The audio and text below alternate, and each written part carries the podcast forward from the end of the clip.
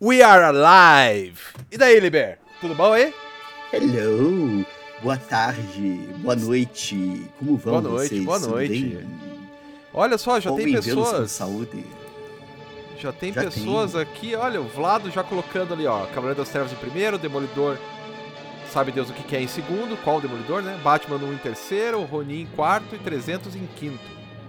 Aê, bem-vindo, Vlad. Bom dia, Glaukovski. Bom dia. primeiro Cavaleiro das Tervas, segundo Ronin, Tervas.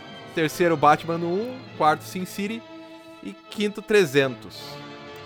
Muito bom, cara, muito bom. Essa é uma lista de respeito, né?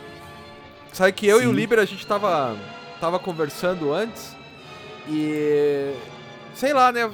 Existe uma chance muito grande da gente combinar muita coisa. Então eu pensei em algumas coisas que o Liber não que eu sabia que o Liber ia colocar pra eu não colocar e vice-versa. Pra gente, né, conseguir abarcar o maior número possível de obras desse camaradinha, do Frank Miller. O Marcos tá falando que Holy Terror é podre. Eu É, eu nunca não- li, Eu também não. mas eu, não, eu nunca li, nunca fui atrás justamente por isso. E tem umas coisas aqui. Bicho, eu não sei como é que foi pra você. Pra fazer essa lista, ontem eu comecei a pegar da minha, da minha estante os livros do Frank Miller.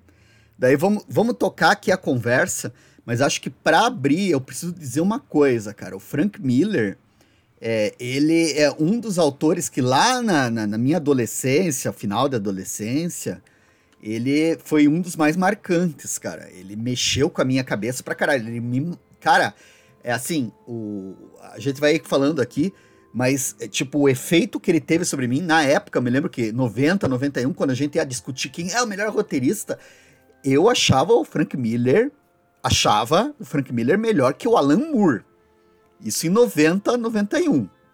E eu vou explicar aqui por quê. E sim, essa é a minha cabeça lá de trás. Eu definitivamente não penso mais assim. Acho que o Alan Moore é muito mais, muito maior que o Miller. Mas só pra. E daí até a gente pode explanar sobre essas coisas aí. Boa noite para todos vocês. Bem-vindos. Bem-vindas. É, então, mas por que que eu. Eu tenho uma ideia do porquê que eu. Sabe que eu também achava isso, né? Que o Frank Miller era melhor. E eu achava isso por um motivo muito prático, né? Quando você é mais jovem, as histórias do Frank Miller são mais simples.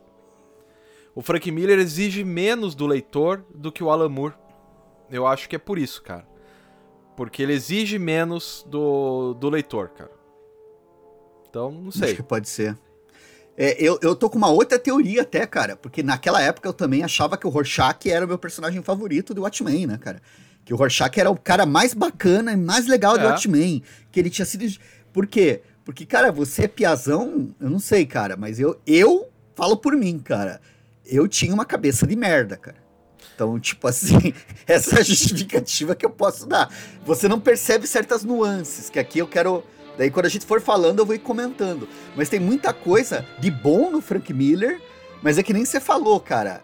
Tem muita coisa que ele coloca ali no, no cerne das obras dele que. Puta, pera um pouco, irmão. Para um pouco. Para. É, Só mas- para. Mas é que a gente tem que, tem que lembrar também a época em que a gente leu, não só a nossa época como adolescente, né? Tem uma Sim. época histórica mesmo. Quando a gente leu o Sim. Watchmen, cara, era 1986, aqui no Brasil saiu em 88, né?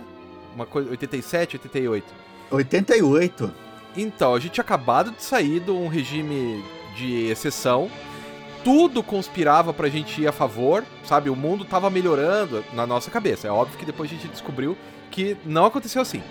Mas o governo Sarney e, poxa, agora vai, agora o Brasil vai ser. Então a gente tava numa onda de otimismo que o Alan Moore já não tinha, porque lá ele estava no governo da Thatcher, né? Que era um pessimismo.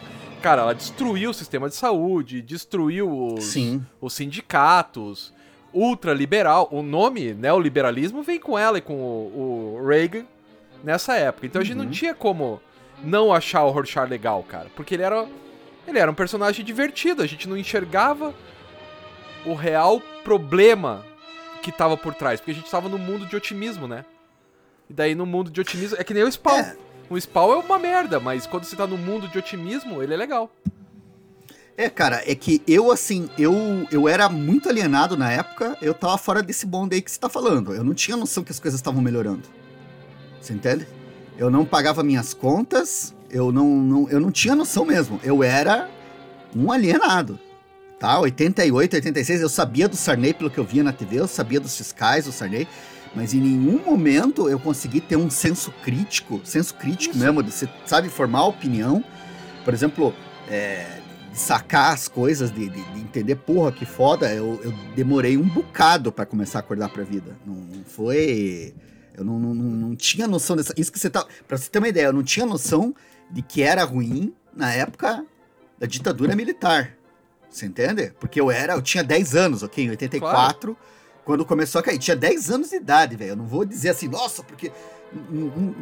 Eu não, não o que eu posso te falar, eu como leitor da, da minha percepção da época, é que o Frank Miller criava histórias extraordinárias, ele tinha um ritmo muito alucinante de ação, uma diagramação de páginas maravilhosa.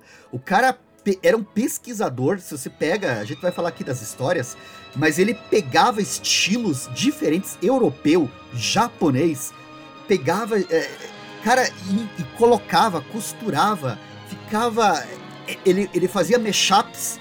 Só que aí que tá, é, ao invés de ficar assim, tipo, ah, é uma cópia. Não, ele conseguia fazer de um jeito que ficava em pé sozinho. É. Saca? E claro, tinha também a questão que a, o meu repertório na época era limitado, né? Era. Não era. Enfim, vamos ir conversando aqui todas essas coisas. Eu queria propor para você, se você concorda, da gente fazer aquela contagem regressiva. Isso, eu, lógico. Você lógico. faz do quinto pro primeiro. É. O primeiro todo mundo sabe falando. que é o Cavaleiro das Trevas, né? Mas ok. Mas mesmo assim a gente faz, né? Porque daí tem a Sim. percepção e tal. Antes, Marcos, é isso aí. A gente. Ele tá dando obrigado pela dica da Voz do Fogo do Alan Moore. Cara, é uma obra sensacional. Excelente. Bom saber se você puder, escreve aí no chat aonde você conseguiu comprar, cara. Porque eu achava que tava esgotado. Que bom que não tá. Né? Porra, animal, cara. Animal, e, que bom. E, é... e, o Marcos ali também fala que. Boa noite, Luciano. É, o Luciano tá sempre no It Club. Parceiraço.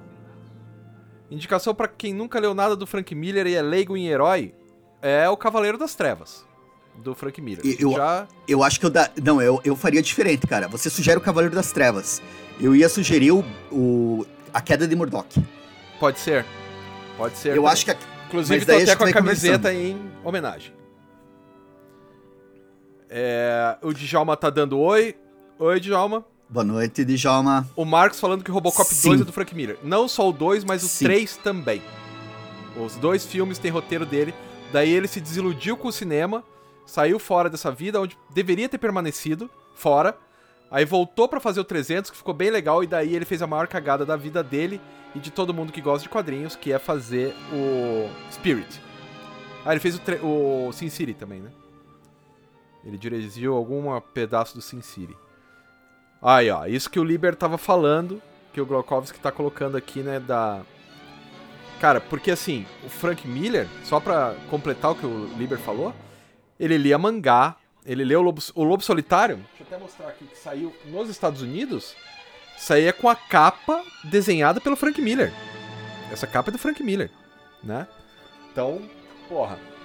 Aí ele leu, aí ele fez o Ronin, ele lia Moebius, ele lia o Will Eisner, é o maior fã do Will Eisner, tem aquele livro Eisner Miller, para quem puder ler, eu já pego ele ali para mostrar e tal. Porra, sensacional, cara. É, o Luciano falando da época de 1986 que tinha tabela. É isso aí. Foda. Então, e as pessoas. É, mesmo que você fosse o alienado, é óbvio que eu também era, porque a gente tem a mesma idade, mas. Tava no ar, cara. Tava no ar, o mundo vai. O Brasil vai melhorar. Não tem, tava no ar isso. Né? É o discurso do Cazuza no Rock in Rio, é o Jornal Nacional, é tudo, o Brasil vai melhorar, e a gente acreditava, mesmo porque a gente não tinha capacidade para entender, né? O todo. Paulista dando salve. Salve, Paulista. A, a Rosana, não sei se conhece. Boa noite, Rô. Linda. Beijo. É. O Paulista falando que daqui a pouco o nosso grupo da faculdade vem pra sacanear com. pra flopar o feed. Opa. Porque Ratos é o nosso grupo da faculdade, quando a gente era moleque e tava na faculdade e ganhamos e perdemos a eleição do centro acadêmico. Foi a primeira vez que uma turma de calouros perdeu a eleição do centro acadêmico, fomos nós. Oba. É... O, o, Sartre aí tá falando do Olha. filho mal, né? Apoia Itiban. Eu só queria fazer um parênteses aqui. Primeiro eu queria agradecer ao Sartre e todo mundo que colaborou. A situação com a pandemia e, e tudo mais tá ruim para todo mundo. É, o pessoal da Comics, da Monstra, se reuniram para fazer um evento, reunindo todos os comic shops, uhum. a Rica, a Ugra, a galera, para apoiar os pequenos comerciantes. Porque se a gente cair num monopólio da Amazon, acreditem em mim, não vai ser bom para ninguém. Que uma única. Uma única empresa. Não controle funciona. tudo. Não é bom. Daí é bom, e essas, esses pequenos comércios que a gente fala, né? Tipo a Itiban, é um lugar de ponto de encontro, é um lugar onde a gente faz eventos. Então, eu agradeço a todos. A gente fez, o Scama também partilhou, a gente partilhou esse apoio a Itiban. Eu acho que ele foi um puta sucesso, porque eu também, velho. Eu fui entrar para comprar as coisas. Eu pensei, puta, tem um título aqui que eu quero. Quando eu entrei no final do dia para comprar, tava tudo esgotado, cara. Eles esgotaram tudo que eles tinham no site, vendeu. Então eu agradeço ao Sartre, agradeço a todos que que colaboraram.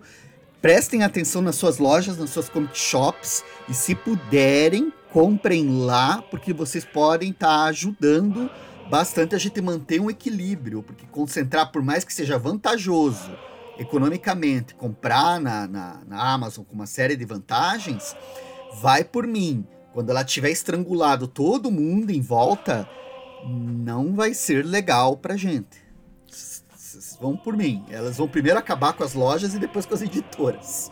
Isso não é legal. É, e tem mais uma outra questão, além dessa que o Liber colocou, que é a questão da do pegar na mão, sabe? Na Itiban você pode ir lá, folhear o produto, ou melhor, escolher folheando, né? Então eu posso pegar, sei lá, 10 gibis para escolher um. Essa é uma coisa que só uma livraria pequena pode ter. E a outra coisa, cara, que é importantíssimo, eu acho, é a curadoria. A Amazon, graças aos algoritmos, ela vai sempre te oferecer mais do mesmo. Então, assim, se eu gosto de mangá, se eu comprei, deixa eu pegar um aqui que eu comprei. Eu comprei o Adolf, da Pipoca Nankin. Ele vai me apresentar duas coisas. Ou outros produtos da Pipoca Nankin, ok, pode até ser. Ou outros mangás. Aí eu nunca vou poder saber que existe, por exemplo, o árabe do futuro. Porque ele nunca vai me apresentar isso. Na Itiban, se eu for lá, a Miti vai perguntar a Miti, ou o velho, ou a Tami, ou o Chico, quem tiver. Mas do que, que você gosta? Ah, eu gosto de, sei lá, ação. Porra, mas você já leu tal coisa? Você já leu, sei lá, o gibi do, do Wolverine? Não. Ah, então, olha, veja isso aqui. Aí você senta, folheia. Tem, eu tenho uma. A, a Ingrid, minha namorada, foi uma vez lá na Itiban e ela não gostava muito de mim, pegou o diário de Anne Frank. Bicho, e a garota não, ela não falou mais comigo. Ela terminou de ler ali mesmo. Ela levou o gibi para casa já lido. Ela leu na própria Itiban. Porque ela pegou o um negócio que, sabe, curtiu e ficou ali, cara. Então, isso não tem como se fazer numa livraria online. Nenhuma delas. Não só Sim. a Amazon, mas nenhuma delas. Né? Então é é, é, importante, cara. Sartre, obrigado mesmo. E todo mundo aí que puder ajudar, não só a Itiban, mas as pequenas, a gente agradece. A Itiban, é claro que a gente gosta mais porque é da Miti, que é nossa amiga. Porra, a Miti foi no meu casamento, né? Então, assim. Né? Não, faz parte da nossa história, Itiban. Faz, é. Não tem, né? Tipo, formação eu frequento desde os anos 80, cara. 89 lá. Quando... Desde que a gente era uns piá de bosta, né? Como dizemos é, aqui em Curitiba. Um é. piá pançudo. É, voltando, então, Túlio descobriu, adorou o canal, descobriu o Frank Miller. Obrigado. Vamos lá, cara, vamos lá. Valeu, Túlio. O Amilcar tá dando Amilcar. oi. Ó, só pra dar o, o, relato aqui, então o Marcos conseguiu a voz do fogo no estante virtual usado, né? O Djalma tá falando que quando ele leu A Queda de Murdoch ficou louco. A gente já vai falar um pouco sobre isso. Sim, é... é cara, essa aí tenho que falar. Nam... É, então, a namorada do Matt se drogando e tal. Isso é do caralho. A Karen. O Djalma não entende o que aconteceu com o Miriam nos últimos anos, acho que ninguém entende, mas talvez tenha a ver com Vamos... a doença, né? Porque ele tá doente, não sei do que, que é. Vamos especular aqui. É. Ah, boa, Rô. Fala lá. Tá rolando a Mostra Literatura do Paraná de Literatura Marginal Periférica. Dei uma olhada no arroba Mostra Literatura do Paraná, deles no Instagram, que tem a programação. Vai até 23 de abril. Recebeu aqui um pacotinho bem legal hoje, assim, com os livros bem bacanas. Dá uma olhada que tem muita coisa legal. Claro, a gente tá falando aqui pro pessoal que tá no, no Paraná, né? Mas, de repente, quem tá de fora também pode descobrir um pouco aqui do, do da literatura paranaense alternativa.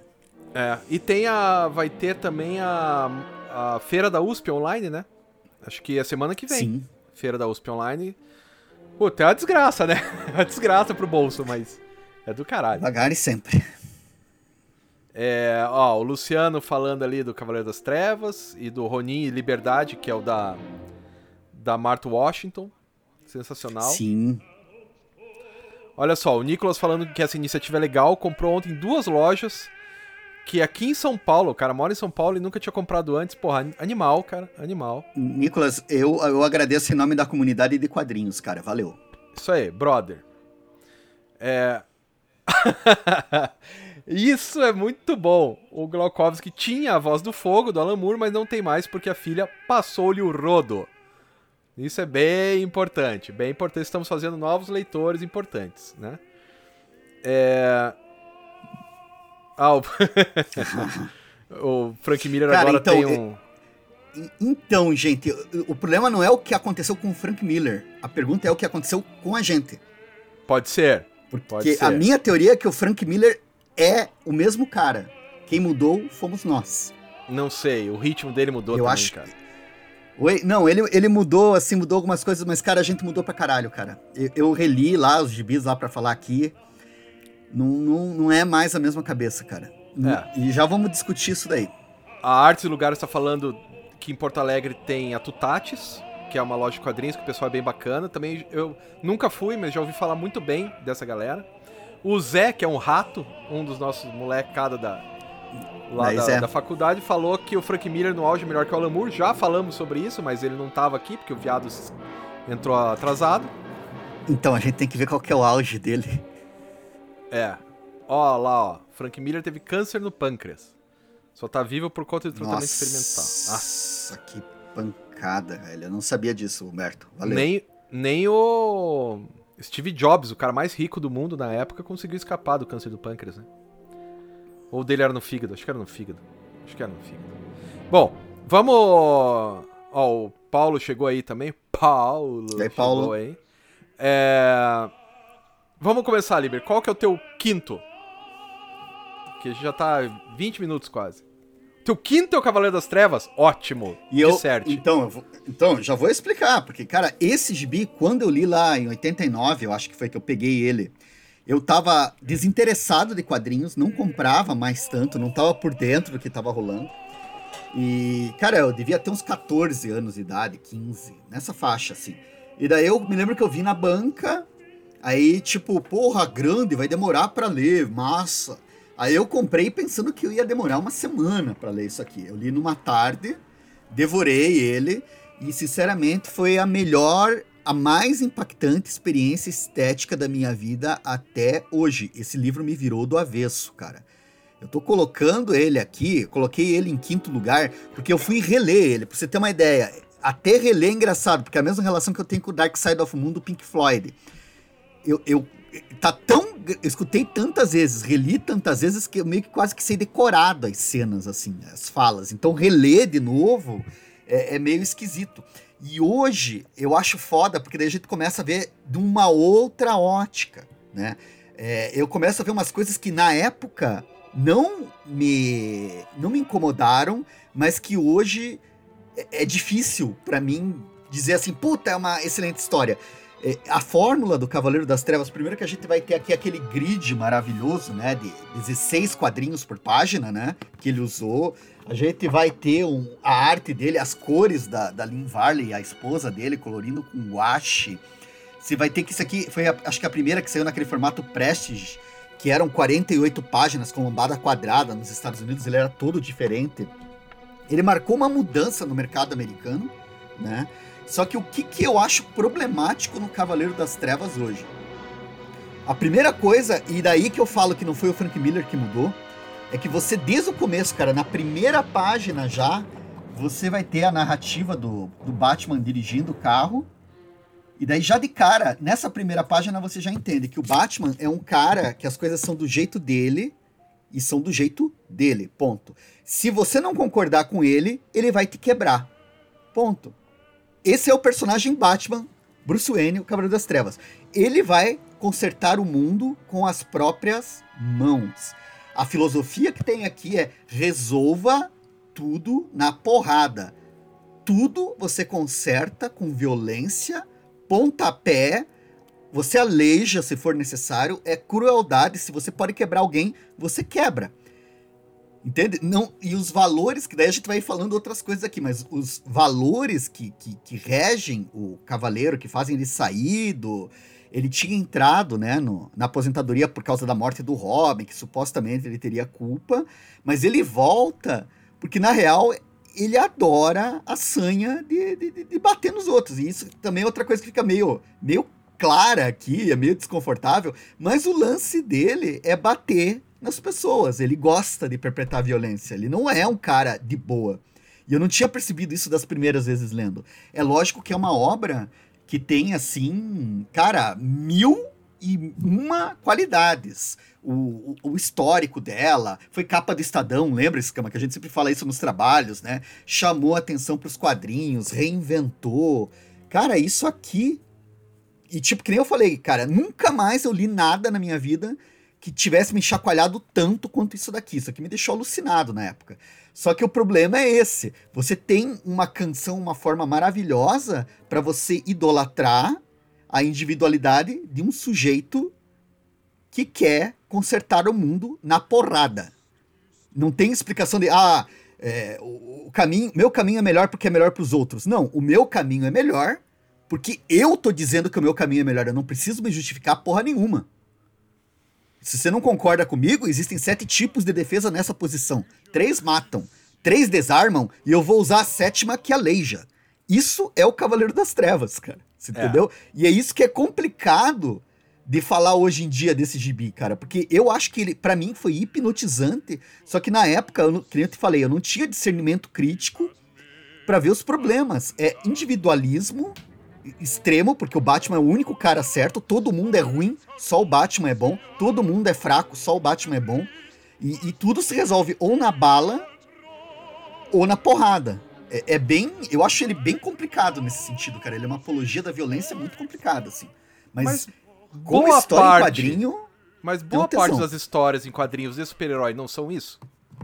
Boa parte então, não é eu vou pegar para mim a, a lei e a ordem, eu decido o que é lei, eu decido o que é ordem e eu vou impor isso independente do sistema judiciário ou do, de qualquer outra coisa? Não! Não são todos super-heróis meio fascistas? Isso que você está falando, você está certo. Mas, por exemplo, isso que você está falando, esse questionamento, quando a gente pega o Watchmen, o cara, o Alan Moore, ele aborda isso com uma sutileza incrível, né? Porque ninguém entendeu na época, todo mundo achou que era que nem o Cavaleiro das Trevas, né? Que, que o Rorschach é massa. As pessoas estão presas no presídio com o Rorschach, ele vai bater todo mundo porque ele é foda. E aqui começa a ideia do foda, né, cara? O cara foda. Tipo, Não. o cara é foda, o cara é foda e ponto. E, e daí, isso que eu, que eu vou, vou, dizer o contrário, cara. Não é que ele. Todos os quadrinhos sejam iguais. É que ele, ele segue essa ideia, só que, cara, ele vai além, cara. Se você tem o um quadrinho de, de, Se você fala que isso daí é o que tem todo mundo, ele é o pós. Ele leva isso além. Eu acho que ele tanto na linguagem, na exploração estética, no impacto que ele teve no mercado, tipo, porque até o, a gente tá falando até 86 quando ele saiu, né? Até 86, tudo isso que você falou, concordo com você, os quadrinhos são isso. Mas esse daqui, ele não questiona isso. As pessoas que aparecem questionando no, no formatinho da TV lá. Estão é, erradas. O, é, o jeito que ele coloca, que ele constrói a história, não, entra no bonde com o Batman, que o Batman sabe o que, que é. Cara, o, o, o, o Batman aqui é fascistão, no melhor jeito fascista, no melhor jeito, no, na essência do fascismo, que é, cara, ele arrebata corações e mentes, cara. Ele é foda. E isso, os outros super-heróis até então eu não tinha visto. Mas o Wolverine mas já fazia isso desde 77, por exemplo. Mas com, com o impacto que teve aqui? Ah, não, com impacto não. É que isso aí é. É isso que eu tô te falando, né, irmão? A é isso que eu tô te falando. da parada, né? A quintessência é isso que eu tô te falando. por exemplo, você fala lá a tua banda favorita de rock and roll, daí eu vou dizer, ah, mas as outras bandas não faziam rock and roll antes dela? Faziam, mas a banda favorita de rock and roll Claro. marcou. E é isso que eu tô falando. Isso aqui é o, álbum. é- Isso aqui é histórico, velho. Isso aqui é histórico. Eu tô falando dessas coisas críticas que eu tô apontando aqui, mas esteticamente, as soluções que ele traz, a- o tratamento de cor da Lynn Varley. Cara, aqui tem a melhor página de quadrinhos que eu vi na vida, que é a guria. No Tá metrô, cara. Tá, tá Tá batendo. ruim pra ver, né? É a guria Tá, a cena do cara. metrô. Aham. A cena do metrô, que é uma página só, e é praticamente. Isso aqui é o Will Eisner puro, assim, saca? É uma história. Só que, cara, eu me lembro que eu li isso daqui, essa página até hoje, eu releio ela, cara, ela é perfeita. Ela é incrível. Isso daqui é virtuosismo puro. Aí que tá, eu tô falando essas críticas todas aqui, que é o começo pra começar a abordar o Frank Miller, mas, cara, ele é bom pra caralho. Isso aqui é bom pra caralho. Assim, só que o problema é esse, cara. Você tem um, um material excelente, cativante, empolgante. E você tem um personagem que essencialmente diz: Cara, você vai resolver tudo no mundo sozinho, dando porrada. Ponto. Mas essa, Eu é, faço isso e dá certo. essa é a essência do American Way of Life, né? É a essência do Superman Sim. quando ele foi criado em 38, né? Não, Ou do Batman até mesmo, em 39, quando ele foi criado, foi criado desse jeito. Eu decido E que tá você- certo e eu mato quem não tá. E, e você fez a tua, tua pesquisa de formatura, né, de TCC, em cima desse Não, trabalho. já E uma coisa. falaremos disso depois. Não, é, mas eu, eu acho engraçado que eu vou já deixar uma pergunta no ar, porque eu acho engraçado porque o, o Ronald Reagan aparece aqui como presidente ainda dos Estados Unidos. E o Ronald Reagan, a gente sabe, né? Ator, filme de cowboy, incentivou o projeto Guerra nas Estrelas, republicano, guerra, guerra, guerra, violência, violência, violência. Isso que eu achei engraçado. O Miller ele se mostrava como crítico Exato. ao Ronald Reagan nesse quadrinho. Só que quando você vai ver a, a filosofia por trás, é a mesma. É, vamos resolver os nossos problemas metendo o pé na cara deles. E isso daí é meio. Aí que tá. E, e- e essa questão de, da violência. Porque acho que é esse que até é o, é o X da questão, Escama. Assim, é o que a, a gente vai vai começar a discutir aqui. Você fala, ah, mas o super-herói não foi. Cara, a gente tinha questões de violência, mas, por exemplo, você nunca. é, vamos pegar assim dos anos 70 pra trás. Um super-herói defender, matar o bandido. Não, não tinha, sim. Não, Em você 39 não- tinha, o Batman mata o cara, o- lembra? Não, não, eu- tô, tô falando do- do- dos anos 80, 70, né, Rodrigo? Ah, tá. Ok, ok, tá. Porra, Rodrigo. Eu tô falando Neil Adams, tô falando É, não. do, do Mas isso por causa. Mas por causa do O- Comics Code, porque senão eu acho que estariam matando E- sim, e o- cara. e o próprio Batman, cara. É. O próprio Batman, antes do Cavaleiro das Trevas, ele era um ser humano normal, relativamente normal, né? Ele se fantasiava e tal, mas, cara, ele fazia piadinha nas histórias dele. Sim. Ele sim. andava de carro, ele, ele conversava com as pessoas. A partir daqui, ele para de conversar com as pessoas. Ele, ele vira uma metralhadora de frases de efeito. Que, que isso aqui é outra coisa, né? Isso aqui é tipo o, o- Como é que é o filme do Capitão Nascimento lá? O Tropa de Elite. Tropa de Elite. Isso aqui tá. Isso aqui tá cheio de frases de efeito, coisas espetaculares. Porra, o Batman é foda. Ah, essa seria uma boa morte, mas não boa o suficiente. Não, o cara enganou de novo a morte. Porra, o cara é foda. Aliás, o Batman, o Cavaleiro das Trevas, em um tweet. O Batman é foda. É o resumo dessa história aqui. É. É o, Mas- que, é o que. Bom, Sim. eu, eu- eu vou argumentar sobre o Cavaleiro das Trevas, o porquê eu acho tão bom. Na, o meu Uhum. tá em primeiro, já vou dando spoiler. Cavaleiro das Trevas, pra mim, tá, é a principal obra do Frank Miller. Daí a gente volta a falar dele. Daí a gente volta. Daí a gente voltamos a falar dele. Enquanto isso, vamos dar um oi aqui pra galera. É, Aí, eu não pessoal, entendi o que, bem? o que cornucópia do Brawl, eu, eu não sei o que é, cara. O Brão, Brão é um quadrinista brasileiro, ele lançou um álbum chamado Cornucópia, cara. Um Ah, tá. chamado Cornucópia que eu também não sei qual que é, eu também não vi. É, eu não vi. O Matheus aí deu um oi, agora eu descobri que esse é o Matheus, também da faculdade. O- Olá, o- Matheus. Eu nunca consigo Menos- falar esse nome do caralho. É. o jeito que o Frank Miller deu a figura do homem másculo. Não só no Cavaleiro das Trevas, vamos ver É, mais disso é. hoje. O Renan tá perguntando de onde é a minha camiseta. É de uma. De uma loja que É acho do que Matt. Murdock, das... é do É, Demolidor. foi, foi ele que me deu. É de uma loja chamada Fiction Corporation, mas se não me engano, ela fechou. Né? Então não vai dar. Boa mais. noite, Wilson. Limo também. Boa noite, Limo. É... Bom, deixa eu falar aqui. Tem aqui o Liber tá falando mais de do Cara. É.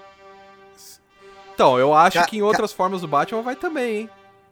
Mas eu acho que no, no Cavaleiro das Trevas é que ele deu o chute no balde, cara. Que isso que eu tô falando. É, é- é um momento histórico. A obra é espetacular. E o, o jeito que ele faz isso, tanto é que a gente fala, né? Que depois do Cavaleiro das Trevas, você vai ter um monte de super-heróis em primeira, falando em primeira pessoa, rangendo os dentes, violentos, angustiados. É, então. É... Nunca li o Cavaleiro das Trevas, por essa resenha talvez preguiça, tivesse preguiça. Calma, calma, vai chegar a outra parte. Que sou eu falando, Vai, que eu gosto vai, muito. vai- vai chegar ao outro lado. É. O cinema da época era assim. Eu também. Lembrando, ó, Uhum. Se você lembrar o Duro de Matar do Schwarzenegger, o Rambo, né? É isso aí mesmo. É o Pois é, American cara, Way of isso- Life e tal.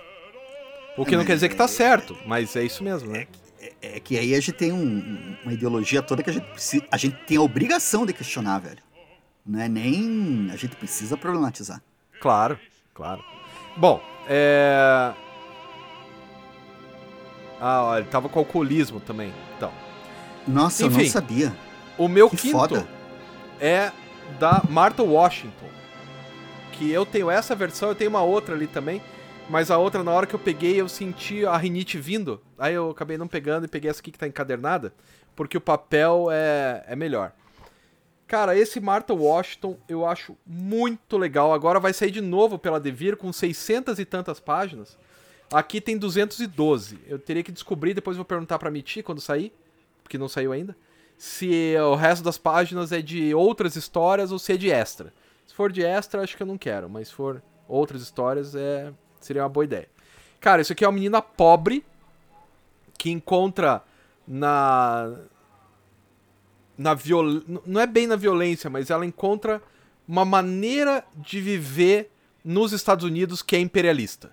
Então ele pega aquele Estados Unidos lá do Reagan, no Cavaleiro das Trevas, que é do capeta, e faz a história de uma menina comum e como que ela sobrevive num mundo onde os Estados Unidos é fascista. Então os Estados Unidos é fascista ou algo parecido. Ele não usa o termo, mas é ditatorial e tal, né? É de uma maneira mais dark. E daí tem a Martha Washington, que aliás é o nome da primeira primeira dama dos Estados Unidos.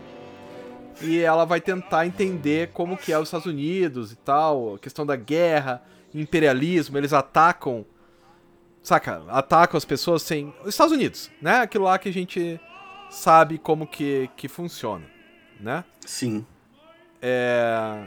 Aqui o Humberto falando que o Frank Miller tinha sido assaltado. Pode ser também. Cavaleiro da Estrela pra mim não é a melhor, e sim o Ronin. É... O Batman era mais anarquista que fascista no Cavaleiro das Trevas. Do Vitinho.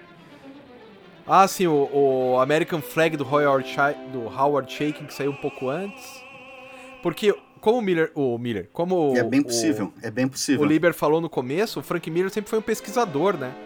O cara pesquisava muito. Isso, porra, não tem. O cara era um puta Sim. pesquisador, né? É, Aí aqui a gente tá discutindo um pouco sobre o Frank Miller. É... Sacanagem. Cara, só por causa do, do programa do Guerra nas Estrelas, né? Ó, Megamente tira sarro da solução O Herói Não Mata, aquele filminho que é bem legal. O Megamente é bem legal. cara. Eu tenho que rever, cara. Cara, é Eu- muito legal. Eu, eu tenho que rever. Qual que é o teu quarto colocado, Liber? Peraí, mas você não vai. Ah, você já apresentou até o Martha Washington. Esse É. eu- eu não vou falar muito porque eu não li, mas legal de, de mencionar aqui. E vai sair de leio. novo. Vale a pena, eu acho, pra quem. Eu não sei pelo preço, Ó. parece que vai sair por 200 reais. Daí, aí já- opa. Mas a história é muito boa. Meu quarto colocado é o primeiro volume de Sin City, com o Marvel. Aí, aquilo que a gente tava falando dele pesquisar, ele tem um estilo aqui Cara, se eu não me engano, é um desenhista, não sei se é argentino, mas é, acho que é latino-americano, que trabalhava com esse contraste absoluto que ele coloca aqui, né? É, não tô dizendo que ele copia o cara, mas. É, tipo, era o Brecha, um, não era? Um, o Brecha, não era? Não, não tenho certeza, Escama. É, posso estar falando bobagem aqui, mas ele pega um material. Só que, de novo, aquilo que eu falei, ele se apropria. É, é, cara, é? ele é tipo David, aqui, David Bowie pegando coisa e. Como é que é o nome do cara? O Brecha. O Sherlock Time do Brecha é assim. Ah, é então é isso aí, absoluto. cara. Deixa eu pegar absoluto. uma. Aqui, ó, uma página. Não sei. Pra quem não tá só ouvindo na. Ele faz o contraste absoluto, cara. É do Brecha. Cara, e, e, o que eu acho é que, cara, aqui ele tem um trabalho de layout de página lindo. É um trabalho que é bonito de folhear. A história é simplória, mas aqui funciona. Tipo, acho que funciona muito bem. Os outros Sin City, eu já não curto tanto. Eu acho ok, acho legal, porque começa a ficar cansativo, porque dá a impressão que ele descobriu uma fórmula e ele começa a repetir aquela fórmula. Esse primeiro aqui eu acho muito legal, me pegou. É, tem a, o final, que era na, na, nossa filosofia de lidamos com, com, com, não spoilers, eu não vou falar aqui qual que é o final, mas é um final que eu achei muito maneiro, né? Eu acho assim que o jeito que ele conta é rápido, é uma história de aventura, uma história de, de não é profunda pra caramba, mas, porra, tem todo um charme aqui, cara. Eu acho que o Sin City dele, esse primeiro aqui, a, o primeiro volume, eu curto pra caralho, cara. Acho lindo, acho bonito.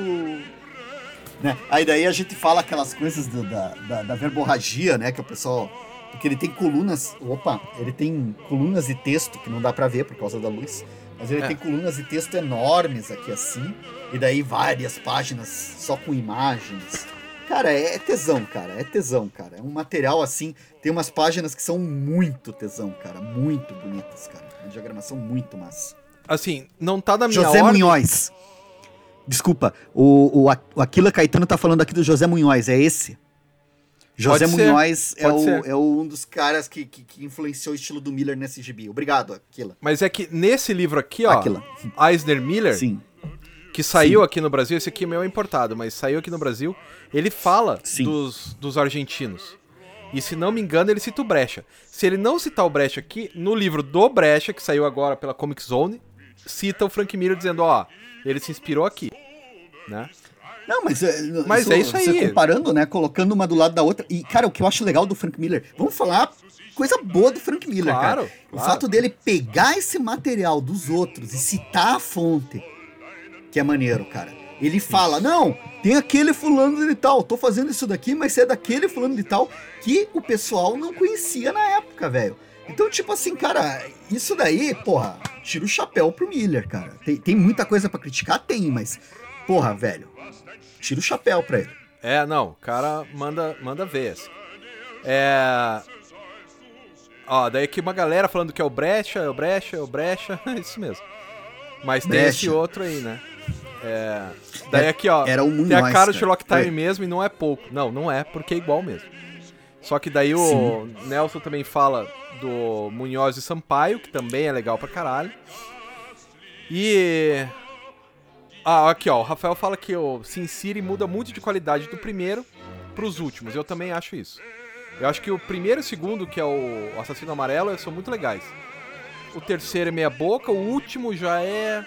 Putz, cara, já, já é complicado. É começa a cansar, né, cara? Que dá a impressão que ele fez um super hit e os outros são. Derivações. Vamos retomar, vamos tentar, é, mas assim, vamos tentar fazer igual. Ele não, não, não, não saiu daquilo.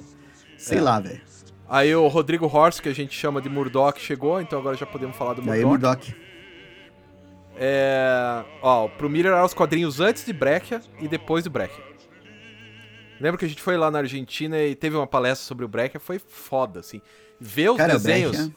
Não sei se você lembra, Libra, que a gente tava a Laura Vasquez estava apresentando junto com o Sasturen e botou os desenhos dele num painel, cara, num teatro, assim, gigantesco. É, puta, é alucinante, cara, é alucinante. Sim, sim. E assim, ó, o meu quarto, então, é esse aqui, ó, Eu Wolverine. Que o ah. texto não é dele.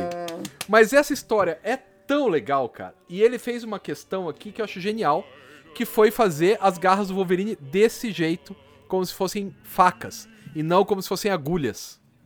Isso é invenção do Frank Miller. Tá escrito, não é aqui, acho que tá Sim, tá escrito nesse sim. livro aqui, que a invenção Sim. da faca foi dele. Ele falou, uma agulha pode até ferir, mas uma faca é muito mais ameaçadora. Então, pra mim, e cara, ele desenhava pra caralho nessa época. Com as Sim. ideias, Ah, ele pegou eu- eu- toda aquela influência mangá e todas essas influências de claro escuro e botou pra, no Wolverine aqui, cara. Porra, cara, é, é- é bonito o trabalho dele, né, velho? Nossa, é maravilhoso. E, e você tá falando essa história que se passa no Japão, né? Ele com os Isso. samurais lá, a galera, os ninjas. E daí eu acho legal porque daí a- as lâminas também ficam parecendo espada, cara. Não é só Cara. faca, né? É o lance da, da- da- da- samurai, assim, das espadas, assim, cara. E eu acho Cara, sensacional, cara. Massa. Eu não lembro da história, mas. ah, porra, foda. É foda. É. Puta, eu acho muito sensacional, cara. Mas qual que é o teu terceiro, Liber? Cara, o meu terceiro é que a gente conversando aqui. Ontem foi engraçado porque eu comecei a pensar pra fazer essa lista e não me veio um título que você vai citar. Depois eu comento. Mas o meu terceiro lugar é o Batman Ano 1, Muito bem. com arte do David Mazzucchelli. E, cara, aqui também eu comecei a reler ontem. Primeiro que o que eu acho de mais legal aqui é a arte do Mazzucchelli. Eu acho assim que o jeito que o Mazzucchelli desenha, as cores do Richmond Lewis, cara, tá muito bacana isso daqui. E o do Miller, o que eu acho bacana é o ritmo de relatório dele. Porque não é uma história, tipo, você tem as datas ali, você tem fragmentos de tempo. Putz, é quase como se você estivesse acompanhando um diário, assim, anotações que foram feitas esparsas. Então você tem muita coisa que você mesmo preenche, assim, dos espaços. A- as séries de ação são incríveis, assim. Só que daí, de novo, né?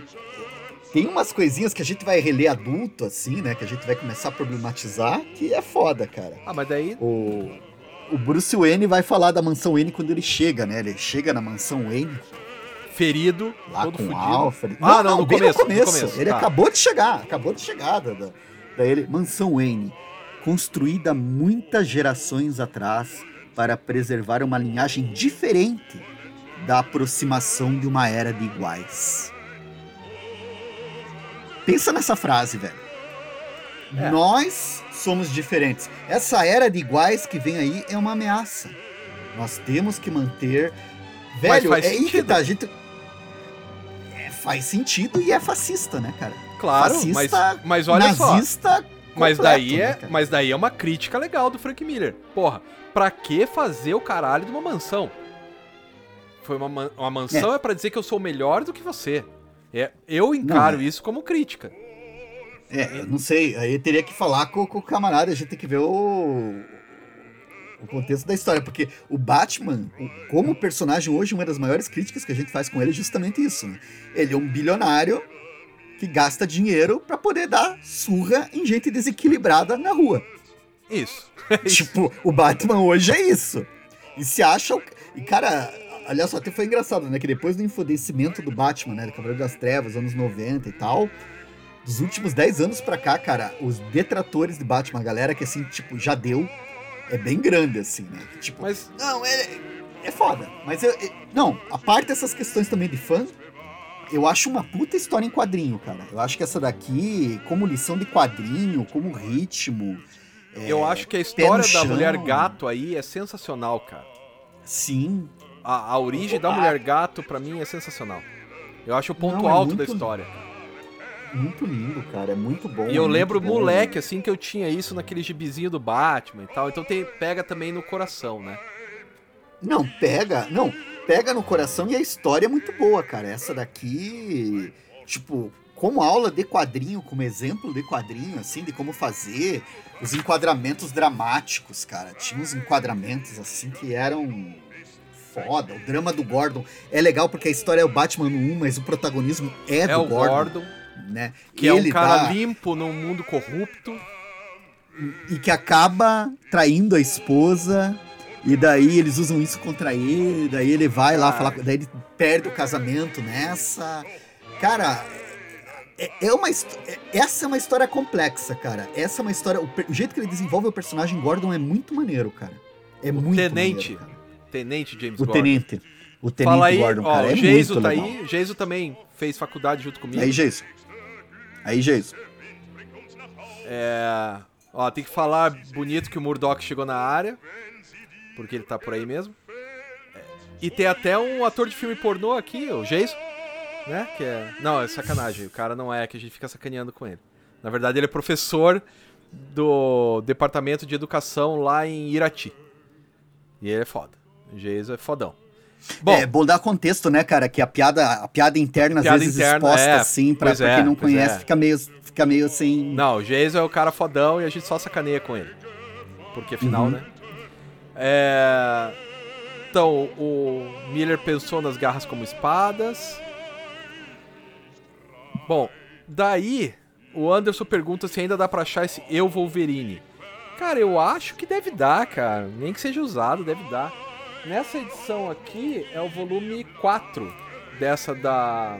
Como é que é o nome? Da Salvati. Ah, deve dar, cara, pra achar. Porque é. Se não importado você acha. É muito fácil pra achar. Olha, tô vendo aqui no Mercado Livre por 50 pila. É, Esse do Escama, a mesma capa, tá por 70 pila no Submarino. caralho, os caras enfiando a faca mesmo, né? Que afinal eram quatro gibizinhos só. Sim. Olha lá. O negócio do cavale... do ano 1, né? É. Sim. Tem isso aqui, ó. No, no ano 1, o Batman é trapalhão, né? Porque ele faz cagada, toma o tiro, né? Aquela coisa assim. Cara, mas, mas isso que é engraçado, né, cara? Ele é um, um trapalhão que arrebenta coluna de concreto com pontapé, né, cara? Isso eu achava sempre incrível, assim. Ah, mas isso é Pô, legal, porque- né, cara? Não, era todo o pé no chão, né? Tudo o pé no chão. E daí ele ia lá e enfiava os dedos de frente, assim, e atravessava a parede de concreto com os dedos, né? Daí eu... É. Ó, Pé no isso chão, é aqui realista. eu, eu vou colocar melhor até agora. Do Ederson. Oi. O Batman combate os problemas que ele mesmo cria com a concentração de renda, Sim. né? No final o- das o- o contas. Então, cara, é isso que é foda. Quando você começa a pensar, quando o Batman aparece lá e fala, ah, vocês jantaram bem, jantaram em cima de Gotham e não sei o que e tal. Velho, a família dele também, cara. Aquele lance É. da mansão, onde é que veio o dinheiro, velho?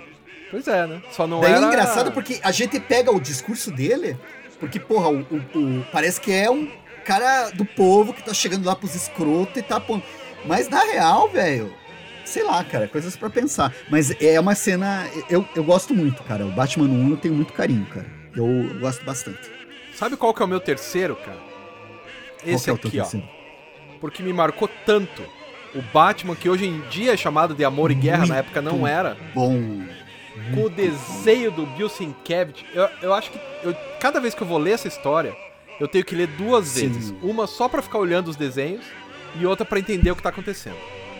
Porque eu demorei pra entender o que tava acontecendo, não que seja uma história difícil, mas eu demorei pra entender o que tava acontecendo porque o desenho é tão lindo. Tem uma Cara- cena, cara, que tá o, Gor o Sim. essa. Isso aqui é tão maravilhoso, cara. Com o rei Sim, do crime sim. gigantesco em cima da Vanessa. Cara, e, e para mim, isso aqui é, foi a melhor definição de amor que daí depois eles usaram na, na, na série do Demolidor, né, da Netflix. Isso aqui é a melhor definição de amor, assim, que você pode ter. O cara é um gangster, filha da puta, mata, não tá nem aí, mas ele ama tanto aquela mulher, cara. Sim. Putz, é, é sensacional isso aqui, cara. Cara, endosso. Cara, essa foi outra que eu não sei porque eu não lembrei. É do caralho. E eu acho que é melhor que muita coisa que eu coloquei aqui na minha lista, velho.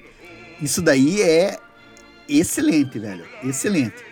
Aliás, eu, eu acho um barato porque, de novo, né? A gente vai falar, vamos elogiar o Frank Miller, cara. O que eu acho bacana dessas histórias é que você vai ver, ah, Demolidor. Ah, você vai pensar que o protagonismo é do Demolidor. Aí não. O Demolidor é meio que o coadjuvante do rei do crime na história, né? Porque, tipo, é o drama do, do rei. Do rei. né? O tempo todo é o drama do rei. E aquele psicopata lá, aquele esquisito lá, que o, que o Bill Sienkiewicz se diverte desenhando lá, ele tem mais peso dramático na história do que o próprio Demolidor, cara. Ele é, o, é a segunda... E é uma história muito doida. Cara, é, é uma delícia. Cara, é E- E o Miller, e, e que nem você tá falando, ele trabalhando como roteirista com esses artistas, tipo com o Mazzucchelli, o... Sienkiewicz, que é seu amigo. Sienkiewicz. ele, ele deixa o pessoal trabalhar, cara. Ele recebe muito bem as influências. A história fica com a cara dos dois, assim. O Electra vive também, que também é do desenho do Bill Sienkiewicz, também é outra coisa alucinante. Que também, né, a gente vai pensar que a protagonista é Electra e no fim é. o, a gente acaba tendo mais peso do que ela, né? O agente atrapalhado lá, que, que ela fica deixando para trás o tempo todo. Cara, é do caralho. É sensacional. Olha o que o Thor falou. O Thor, como eu já disse, brother também. É, como eu já disse também numa outra live, é, é um moleque que eu acredito, né? Que esse tipo de moleque vai levar os quadrinhos adiante. Que assim, o Batman, o Bruce Wayne podia ajudar doando dinheiro, né? Em vez de reform... em vez de bater nas pessoas, né? Seria mais fácil redistribuir a renda. Mas daí, Thor, tem aquilo lá que o Humberto Eco já falou em 68 no velho e bom Apocalípticos Integrados, quando ele fala assim sobre o Superman. Ele fala que o Superman é um, é um herói do capitalismo. Então, se um banco é assaltado, é um problema do Superman. Mas se uma família está passando fome, não. Ele é um herói do capitalismo. Ele está ali para defender o capital. Ele não está ali para defender a para defender as pessoas. Está ali para defender o capitalismo. Isso quem falou foi Humberto Eco em 68. Então, né? Já faz um tempo aí que ele, que ele falou isso aí. Porque não tem, né? O Superman também, o cara é todo poderoso, o cara é Deus. Em vez de arar mais terra para distribuir ou forçar os governos a, a fazer uma redistribuição de renda, não. Ele fica se batendo com o Lex Luthor, né? Então, é isso aí mesmo. É... Hoje vocês jantaram bem. Corta a cena e o Alfred patrão. Você quer um filé mignon? É. Né? Aí tem aqui a o Rafael hipocrisia. lembrando lembrando do Homem-Aranha Superior, né? Se o Octopus tomasse o corpo do Batman, investir em segurança pública, melhorar o saneamento básico e a educação. E pronto, não precisaria se preocupar tanto com o Gotham City, né? É... Mas aí, ó, o Tony falou uma coisa legal. Quando o Miller fala de amor, o cara é foda. E é verdade, cara. Isso aqui, essa história do Demolidor é sobre o amor. Você sabe que uma que eu não coloquei aqui na minha lista, que eu gosto muito, é Electra Vive. Também. Por sinal, o, o mesmo Tony falou, né? Electra Vive é do Miller e o Electra Assassina é com o Sienkiewicz. Se eu troquei, é Isso. é porque Electra Vive e Electra Assassina eu, eu misturo as duas. Mas o Electra Vive do Miller é outra história de amor que eu acho muito bacana. Que ele faz reviver Mas... pelo amor, né, cara? É, é quando o Miller de fala de amor, cara e, e, cara, naquela Electra Vive também, a gente falou de página, eu falei da página do Cavaleiro das Trevas, tem uma sequência do, do, do Electra Vive que ele, que ele tá advogando com uma mulher que tá tentando a guarda dos filhos e perde. Aquela sequência dele com a mulher é, é assim, cara, é, é, aquilo é eu, eu, não sei, cara, se a gente fosse falar, ah, o Frank Miller deu errado, a gente pode falar que o Frank Miller deu errado, porque aquela sequência é tão boa que você fica pensando por que, que o cara não fez mais coisas daquele tipo. Aquilo é poderoso, aquilo é incrível, velho. Aquilo é foda. Ah, é sensacional, cara. É. que mais Sim. aqui? Acho engraçado o título dessa graphic novel do Demolidor. Remete ao livro Guerra e Paz, bem como a expressão paz e amor. Tira a palavra paz de ambos e traz amor e guerra. É, justo. Então, Glaukovski, o, o, texto do Álvaro de Moya sobre o Frank Miller tá naquele livro Vapt Vupt, que tá ali atrás. Deixa eu achar onde ele tá. Que daí eu pego. Aqui, ó.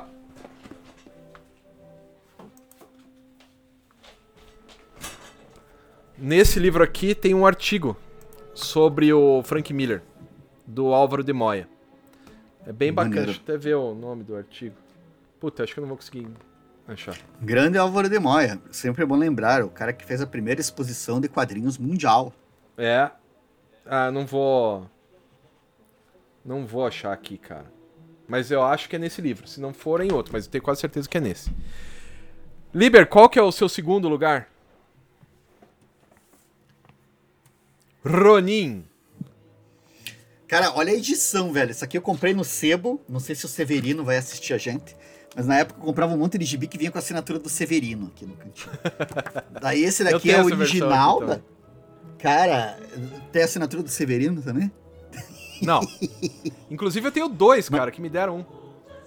Cara, e, e, daí o que, que eu acho legal é o mashup, né, cara? Porque o Ronin é uma história de ficção científica em que o Frank Miller basicamente pega o Moebius, porque ele tá emulando o estilo do Moebius, e pega lá o Lobo Solitário, acho que é o Gozek Kojima, não sei se é o Gozek Kojima ou o Katsuo Koike que desenha, mas, cara, ele pega todo o, o, visual do Lobo Solitário, que depois ele vai fazer aquelas capas, ele já curtiu o Lobo Solitário, né? A galera, inclusive, fala que foi o Frank Miller um dos responsáveis a levar o Lobo Solitário pro, pro mercado americano de quadrinhos. E o, aqui ele mistura os dois numa trama, cara. E eu acho muito do caralho, velho. Assim, o jeito que ele vai contando. Porque você cria uma expectativa, ele cria expectativa para você. E o Miller é bom nisso. Ele te cria uma história, ele te pega pela mão, ele fala, cara, vai ser genial. E daqui a pouco ele começa a puxar o teu tapete e falar: Lembra aquilo que eu prometi lá no começo? Não. Era pegadinha. É outra coisa. E, cara, e é bom. É bom. E o final, velho. Puta que pariu, velho. Que final. Porque ele não. Não é um final, é um. A história para. Tipo, tem apoteose, não sei o que. E a história de repente para, velho. E daí eu. Não podia ter terminado diferente, cara. É, é assim, eu acho assim. Foda. Foda, foda, foda. É, o Kozek Kojima, o Tony LeFou lembra aqui, o Lobo Solitário. Porque ele imita muita coisa do Lobo Solitário aqui. Sim. Só que. E ele, que ele fala com todas coisa. as letras. Não só ele imita, não, ele homenageia, porque ele diz: Sim. Eu peguei isso do Lobo Solitário. Não, e, e, tem um bocado aqui de coisa do. do. do Moebius também, cara. Tem, Só que caralho. ele faz de um jeito que não. Parece e não parece, cara. Porra, foda. Foda. Esse é o meu segundo é. lugar. Daí aqui o Thor tá falando que o Superman não é tanto um herói do capitalismo. É por. Então, vamos explicar aqui, contextualizar historicamente. É o seguinte, Thor. Saiu esse livro do Humberto Eco, ele foi muito famoso, e isso pegou tão mal pro personagem, e esse livro ficou tão importante, que a partir daí, a partir da década de 70, mais ou menos, 80, tentaram consertar essa imagem do Superman, né?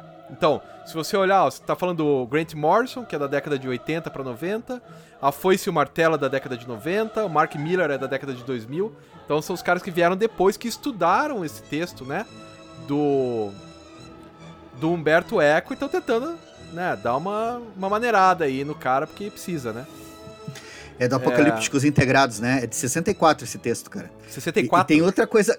É, e tem outra coisa também, cara. O Superman, é bom lembrar que na época da Guerra Mundial, teve capas, teve uma famosa capa dele que ele falava: It's okay to slap a Jap. É tudo bom, é. É, tá tudo bem se você bater em japoneses. E tínhamos japoneses dentro dos Estados Unidos. A gente teve campos de concentração dentro dos Estados Unidos. Exatamente. Durante a guerra. Então foi um troço assim muito foda, que ninguém fala hoje em dia porque não pega bem pro, pra política americana. Mas é, o Superman, ele, ele já foi. Cara, você tá falando de um personagem. A gente tá falando, né, de um personagem de 80 anos. Aquilo que a gente tava falando antes do Batman, né? O Batman no começo usava luvinhas roxas e dois revólver, cara. O Batman passava fogo no pessoal. Depois ele se vestiu de cor de rosa. E vale lembrar do cor de rosa e de cor do arco-íris. E vale lembrar que o Superman casou Jimmy Olsen com um gorila. então, ao longo da história, muita coisa estranha aconteceu. Não, não, não é um, uma. Falando de gibi aqui, deixa só. Lembra aquela do Planetary? Tem um crossover do Planetary com o Batman. Que eu acho que é uma das Fudido. melhores homenagens ao personagem porque, tipo, é aquilo que o cara fala: não existe um Batman. O que você tem são várias versões de personagens, assim. E a gente entende como se fosse uma coisa só, só que eles não são, cara. Não são. É. Tipo, o Superman é a mesma coisa, cara. A ideia que o pessoal tenta dar pro Superman hoje, que eu, que eu curto, mas se a gente for ver hoje, você tem o Superman, né? A promessa do Zack Snyder, né? O Superman é aquela bomba relógio que um dia vai explodir e vai matar todo mundo. Né? A promessa do Zack Snyder, assim, né? Tem algum e você sentido. tem os. É, e você tem a, o Superman do, do, do Grant Morrison mesmo. Você que ele é uma força da paz. O do próprio Alan Moore, cara. O próprio Superman do Alan Moore é um cara que. que Ou o Superman que, que... do Frank Miller, que é só um soldadinho do Ronald Reagan. Sim. Né? Então. Que, é, ainda tem coisa quando a gente for falar do. do... É, eu Sim, concordo, Christian. voltaremos. Então, Ronin. o Rafael não gosta do Ronin, Christian adora o Ronin. É isso aí, é para isso que serve, porque o gosto é individual e as pessoas podem gostar de coisas diferentes, é bem legal. Agora eu vou colocar o meu segundo, Manda lá. que é a queda de Murdoch. Inclusive o nosso amigo Murdoch está aí, o Rodrigo Horst está aí em algum lugar nessa, nessa live, porque, deixa eu achar aqui, ele se parecia com o Murdoch no pior dos estados quando a gente estava na faculdade, cara. Sabe quando o Murdoch tá fudido, mas muito fudido? Era o meu amigo Sei. Rodrigo Horst. cara. Aquela que ele tá em posição fetal no fundo do beco, cara. Essa, tô tentando achar bem essa. É o capítulo 3, cara. Primeira página do capítulo. Terceira página, né? Porque eles têm a página de pronúncia. Tá, tô no capítulo 4. Capítulo por isso. 3. Cadê? Pá, ele em posição fetal. Não. Não, acho que é o 2, cara. Mas enfim, deixa eu pegar aqui uma cena que deixa. que vai ficar evidente. Aqui, ó, quando ele tá todo fudido assim, ó. Todo ferrado na mão da mãe dele lá, da Mary, que a gente não sabe se é mãe ou não é. Esse era o meu amigo Rodrigo Horst. O cara que ele ia pra faculdade como quem tinha acabado de tomar uma surra todo dia. Então daí a gente apelidou ele de Murdoch, porque ele realmente parecia. É, daí ficou. Até hoje. Até hoje. Porra, a gente fez faculdade faz. Porra, oi- 94? Faz 26 anos, né? Então. E até hoje o cara é conhecido como Murdoch por causa disso. Mas assim. Eita! Acho que o Liber caiu. Bom, eu tô te escutando, Liber. Ah, você tá me escutando? Achei que eu Tô. tinha caído, cara. Deu uma travada aí. Mas assim, ó, o que que é a queda de Murdoch? Cara, a história começa com a namor- ex-namorada dele, melhor amiga, dedurando Cara, ele, entende. dedurando a a identidade secreta dele Vendendo a identidade dele. pra comprar heroína. Caralho! Né? Tipo, ela querendo vender heroína, é, comprar heroína e, e para isso ela destrói a vida do cara. Ela destrói a vida dele, porque ela vende pro rei. Quer dizer, ela vende pro cara, que vende pro cara, que vende pro cara, que vende pro rei. Ela destrói a vida do cara. E pra dar um pico de heroína, cara. Isso, pra mim, foi muito chocante quando eu era moleque. E não contente, Cara. eu li esses tempos atrás e continua. Ele passou na prova do tempo bem. Passou bem. Passou bem. Cara, é sensacional, cara. Cara, assim, eu não coloquei ele no meu top 5, mas se a gente fosse fazer um top 5 de verdade, essa história tem que entrar. É, não, é sensacional, É, eu, cara. Eu, eu não coloquei porque eu comi bola aqui e tal, não- nem me passou pela cabeça, cara. Agora, a queda de Murdoch, que é engraçado que o título americano eu acho mais bacana, que é Born Again. É. É. Que em português ficou muito legal a queda de Murdoch. Eu acho 10, assim.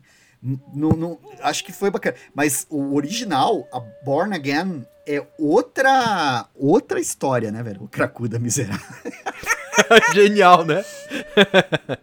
cara, e, e assim, ela Não, destrói a vida do ela- cara, bicho. E ele retornando. Cara, Porra. É, que ele se reinventa, né, cara? Ele passa por umas coisas assim. E, e tem outros momentos da história, né? O Ben Urich tem uma, um arco bacana. Quebrando que os é dedos. muito, muito foda.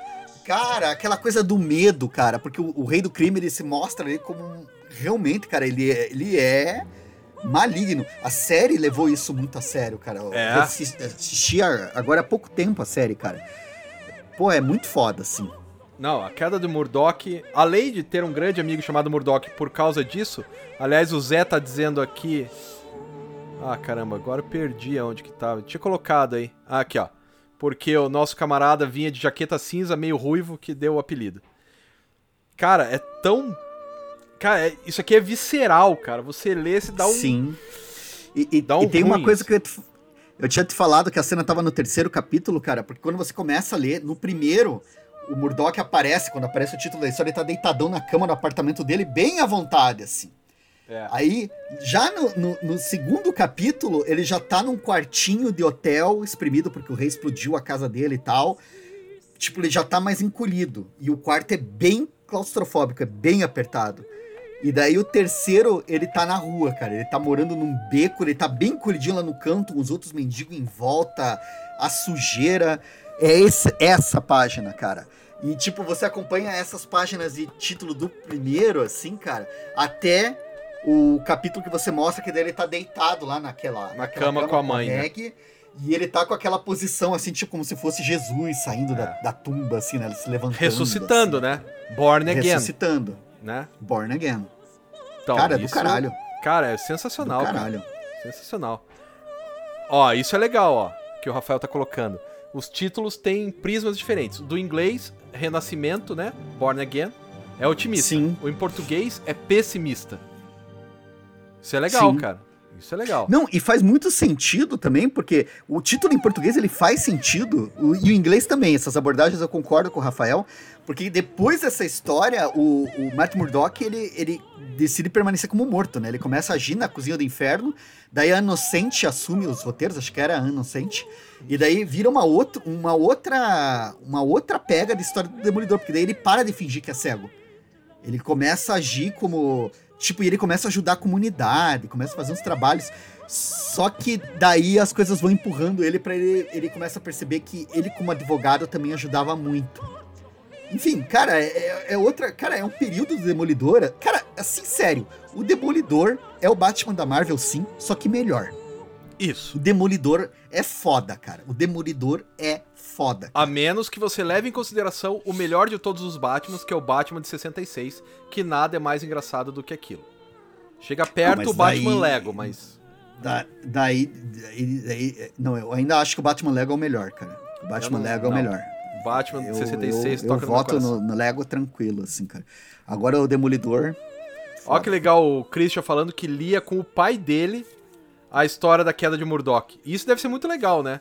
Tipo, o pai falando, ó, pre- presta atenção aqui, ó. Porque quando você é moleque, você não presta, né? Você pensa outras coisas e tal. Aí você, opa, olha isso aqui, olha isso aqui. É bem legal, cara. Bem, bem bacana. Sabe, e sabe uma coisa que eu acho foda que a queda de Murdoch mostra muito bem, cara? É que o Miller não é só um bom contador de histórias no sentido assim de. Como é que eu vou te dizer? A violência, a ação, a construção de personagens. Ele envolve você. Nessa, eu acho que ele tem muito a ver com o Will Eisner. Porque, Claro. tipo, você se emociona pra caralho com, com, com, com, o Martin Murdoch, cara. Aquela cena que a Karen, ela tenta achar ele, ela não consegue, ela tá desesperada quando eles se encontram e se abraçam no, no telhado lá com a neve caindo. Cara, tomar no cu, cara. Aquilo é. Não, maravilhoso, maravilhoso. cara. Foda, foda, foda, foda. Qual que é o seu primeiro, Liber? O melhor de todos, do Sr. Frank Miller? Então, eu tava pensando muito nisso, cara. Ontem eu deitei na cama, comecei a pensar, então eu nem olhei muitas prateleiras. Tanto é que eu esqueci da queda de Murdoch. Foi um ato falho. Ok. Eu acho que tem que estar. Mas, é, é assim, importante a- porque daí tem, dá mais chance pro pessoal conhecer mais obras, né? Se a gente colocasse Então. cinco obras iguais. Ok. Ah, o Demolidor da. Tá vendo isso aqui? Super Aventuras Marvel. Claro, o Tá. Homem Coisa. Demônios da Mente. O Matt Murdock tinha perdido. Cara, deixa eu só, só ver uma coisa aqui: a data. Isso aqui é de 1983. Eu tinha 9 anos de idade, certo? Eu peguei esse gibi aqui. E daí você tem o Demolidor com arco e flecha. E daí aqui já era bacana, tá nesse. É o volume 2 que tá. No volume 2. Isso aí. Esse aqui, ó. O Volume volume 2. 2. E daí. tá escrito. é ah, tá aqui, ó. 2. É. E daí, cara, é bacana porque, tipo, primeiro tem a fórmula, né? Você pega o gibi, a primeira página, eles não falam que nem gente normal. Eles, eles conversam explicando pra você o que aconteceu. Em vez de ele colocar em recordatório o que aconteceu, no diálogo deles você entende. O Demolidor perdeu o radar. Aconteceu uma explosão. Ele precisa recuperar. O Stick está ajudando ele a treinar. E, cara, eu me lembro, cara, eu tinha 9 anos, eu folheando isso daqui, daí o Demolidor tá sem dormir, e o Stick não deixa ele dormir. E ele fala: você tem que recuperar teu radar, você vai fazer o treinamento e vai na porrada e não sei o quê. Aí ele começa a delirar, cara. E o delírio dele, não sei se vai dar pra ver aqui no desenho, cara. Aqui, ó. Aí, ó. Essa aí. E daí ele começa a desenhar, cara. Ele desenha o Demolidor em escala. Aparece o pai dele, aparece ele criança, cara. Só que ele não vira criança. Ele é um adulto com as proporções de uma criança, assim, com o tamanho de uma criança. Essa cena aí, cara. Puta, cara, que do caralho. Daí, tipo, todos os delírios dele. Aí começa a mostrar a namorada dele no alto da, do, do, prédio. Tem as outras tramas. E o jeito que ele constrói. E ontem eu reli essa história. Porque eu me lembro que ela me marcou pra caralho quando eu era criança. Porque, tipo, aparece o demonhão. E esse demônio aqui, eu tive pesadelos com ele, que é o demônio interior do Murdoch, né? Todas as mágoas, todas as frustrações, toda a raiva dele. E daí o demônio fala: se você não me vencer aqui agora, você morre e tal, babá, babá. E o cara aqui, vai ó, lá e consegue triunfar. O demonião maiorzão aqui, ó. E cara, e daí a minha cena favorita, que é que ele tem que acertar o alvo com arco e flecha. Daí ele começa a acertar. Ele vai acertando, assim. E daí o Stick fala pra ele: Ah, muito bom. Agora Vamos ver se você recuperou mesmo, porque ou você recupera o teu radar ou você morre. Daí o cara tira a flecha nele. E, cara, essa cena aqui ficou anos na minha cabeça, que ele sente a flecha se aproximando, aí ele dá esse golpe, e daí ele dá esse sorrisinho aqui no canto, cara. Esse sorrisinho dele, cara, esse quadrinho dele, assim, sabe a satisfação? O cara é um quadro pequeno, ele só tá assim sorrindo, com o olhinho fechado. E sabe assim, toda a satisfação do cara dele ter resolvido o trauma, dele ter se recuperado, dele estar tá se reencontrando. Velho, assim, eu li isso quando eu era criança, daí eu pensei, melhor história do Demolidor que eu já li, e, e eu relendo agora adulto. Né, reli ontem, nessa edição aí que você falou, tenho ela aqui também, né? O, do Demolidor. Eu achei. Isso que o Tony falou que nunca terminou de ler a história porque ficou com medo do demônio, né? Não sei se. Ah, medo da porra desse demônio. É. Mas, cara, eu. eu e, e, cara, isso que eu achei foda, porque eu tinha 9 anos, tá entendendo? É, é, gibi coisa de criança. E você pega isso daqui, você então... tem uma série de traumas do cara.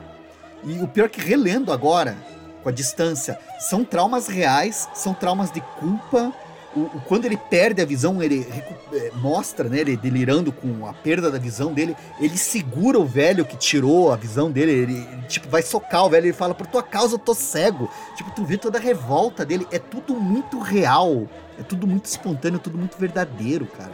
Eu achei assim, porra, e tem, reverências, O cara. Vitinho lembrou que no volume 3 tem aquela história da roleta russa, que foi que, eu nunca li, dessa só ouvi época, falar, tem que ler não, dessa época foi o que mais me marcou, porque eu li criança. E eu me lembro, eu falei, caralho, ele vai matar o cara. Ele, ele tá com uma arma na cabeça do mercenário. Ele tá com uma arma na cabeça do mercenário. Ele tá com uma arma na cabeça do mercenário, meu Deus. Eu me lembro disso tocando, assim, que fui na casa do meu tio, peguei o gibi e falei, ah! Aquilo foi sensacional, cara. E assim. Não, o... aquilo é incrível. Sensacional. Incrível. E o melhor, incrível. como eu já tinha falado para todos, o Cavaleiro das Trevas que não contente em eu ter ele aqui, eu tenho a versão original que saiu no Brasil ainda. Ela está aqui ainda, né? Que saiu nesse formato bonitão que não existia. Foi um sufoco para eu conseguir fazer alguém me dar esse gibi, né? Porque afinal em 86 você não tem muito dinheiro quando você tem 10 anos. E cara, mas, o 2, só pra você ter uma ideia, o volume 2 foi o único gibi que o meu pai me deu na vida único. Só um. Um. Porque ele me deu o Cavaleiro das Trevas volume 2, porque eu tinha arrancado quatro dentes naquele dia. Aí ele ficou com dó e me deu o gibi a única vez na vida que meu pai me deu o gibi. E depois, em 1998, 99, na verdade, porque teve greve e tal, junto com o Paulista que tá aí, o Paulo, o Matheus, o Zé, o Murdoch, eu defendi esta monografia sobre o Cavaleiro das Trevas na Faculdade de História, em 1998. Na verdade, 1999, né? Como eu disse, a gente terminou em janeiro. Cara, e eu estudei pra cacete, porque eu tava entendendo como que era a era Reagan dentro dos Estados Unidos naquele momento e o, o Frank Miller como alguém contrário ao Reagan. Porque ele, ainda que ele tenha essa essa questão que você falou de fascistão e tal, eu faço do meu jeito, ele também faz uma crítica ao Reagan que é fodida, cara. Que é o babaca que tá lá e, e ele comanda o Superman porque ele é o chefão. Então, o Frank Miller ele tem dois pesos e duas medidas, é muito interessante assim. Que o Batman pode ser fascista, mas o Reagan não. Porque Sim. ele entende que o Estado não pode se prestar a este papel. um cara louco, como é o Batman, o, cara, o Batman é louco, e isso fica muito evidente aqui no gibi, né? Que o Batman é um cara louco. É, quando esse cara louco age como mercenário, como um lobo solitário e sai matando as pessoas, ele é só um louco. Mas o governo não pode falar com isso. O governo não pode fazer isso, né? Então, putz, cara, eu adorei, adorei esse gibi. É o que eu mais. É o gibi mais importante da minha vida, eu acho. Porque foi o que. É, eu... Me, eu entendi que eu podia fazer. Cara, atualmente eu sou. Eu, eu trabalho numa universidade, eu dou aula para doutores, né? Eu dou aula em doutorado. E tudo começou por causa do Cavaleiro das Trevas. E eu me lembro claramente aonde eu tava quando chegou uma professora, os piá vão lembrar ali. É, uma professora chamada Judite. Não, não era Judite, era outro nome. Judite era uma outra. Judite era de História do Brasil. É, era uma outra professora que falou: É, você tem que fazer e tal. Eu falei: Ah, vou fazer qualquer coisa. E eu me lembro da minha namorada na época, que era a Mayra, também é amigona da galera até hoje. E eu me lembro dela falando: Porra, você sempre fez o que te mandavam. Agora que você pode fazer qualquer tema, você vai abrir mão? Eu lembro dela falando isso na sala de aula, cara. Na sala 602, eu lembro dela falando isso. Eu falei, pois é, eu vou fazer sobre o Batman. Aí, não contente com isso, o Napolitano, Marcos Napolitano, que hoje é um dos maiores professores de história, tá lá na USP. Ele dava aula na faculdade, mas ele tinha saído pro doutorado. Então ele não tava mais lá. E foi a primeira vez que ele orientou alguma coisa por e-mail, porque o e-mail tinha acabado de chegar na universidade, ele tinha e-mail, ele já sabia meio que usar aquele negócio meio esquisito que ninguém tinha. E eu encontrei com ele uma vez no corredor, falei, professor, eu quero estudar o Batman, tem como você me orientar? Ele falou, olha, eu vou estar em São Paulo, não vou estar aqui, mas você já usou e-mail? Olha a pergunta, você já usou e-mail? Falei, já. Então, a gente pode fazer por e-mail e tal. E foi assim que eu escrevi esse texto, cara. Então é muito importante, muito importante, assim a minha vida, onde eu tô hoje, que sou doutorado, sou, tenho doutorado, tenho pós-doutorado até, tudo isso começou quando eu falei que eu ia escrever sobre quadrinhos. Tanto que, ó, minha graduação foi sobre quadrinhos, minha especialização sobre quadrinhos, meu mestrado sobre quadrinhos, meu doutorado sobre quadrinhos, meu pós-doutorado sobre quadrinhos e tudo por causa do Cavaleiro das Trevas. Então, não tem, é o melhor gibi, é o gibi mais importante da minha vida, pode até não ser o melhor, que para mim é o contrato com Deus, mas é o mais importante de todos da minha vida. E esses estão aí do lado, aqui na, no chat, que eles podem afirmar que é isso aí mesmo, né? Então é, é animal, cara. Por isso que eu gosto demais. Gosto demais. Não, mas você tem razão, cara. É, eu acho assim, essa questão do gibi mais importante, com certeza, aquilo, aquilo que eu te falei lá atrás, né? Para mim foi uma experiência arrebatadora. Eu nunca fiz nenhum trabalho acadêmico com ele, mas ele me marcou pra caramba, né? É, concordo muito com o Tony. Eu só queria mostrar isso daqui, cara. Ah, prove... ah, quer.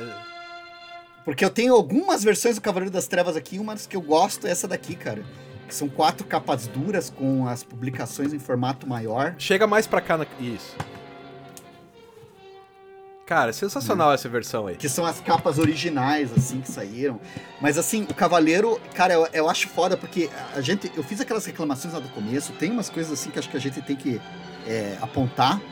Mas, bicho, você pega o Cavaleiro das Trevas, o primeiro capítulo, que tem o Harvey Dent, que eles consertam o lado dele, é um monte de situações e cenas muito sensacionais. Daí você vai ter a briga dele com o líder mutante na fossa, lá no, na parte 3, cara. Que é. Foda, assim. Foda Aliás, acho que é na é. parte 2, né? O líder mutante, né? A parte 3 é com o Coringa, né? É, acho que é a parte 2, cara. Que é o Cavaleiro é Ressurge. Parte 2. Cara, é, é, é, é, épico, né? O cara faz um trabalho assim que é sensacional. Não tem. Não só, só pra saber, cara, e... ah, diga, hum. diga. Não, eu, eu que vou falar agora. Lembra que a gente tava provocando semana passada? Ah. Lá do, do, do, do Alan Moore. Melhor Sim. que o Will Eisner. Eu vou fazer uma outra pergunta agora. Frank Miller ou Will Eisner?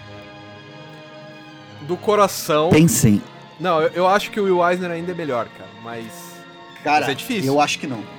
Eu acho que o Frank Miller é melhor que o Eisner, cara. Como quadrinista, como transformador de mercado, como contador de histórias, eu acho que o Frank Miller. O Frank Miller tem. Porque eu preparei aqui, a gente tava fazendo top 5, né, cara? Aí eu fiz aqui o top.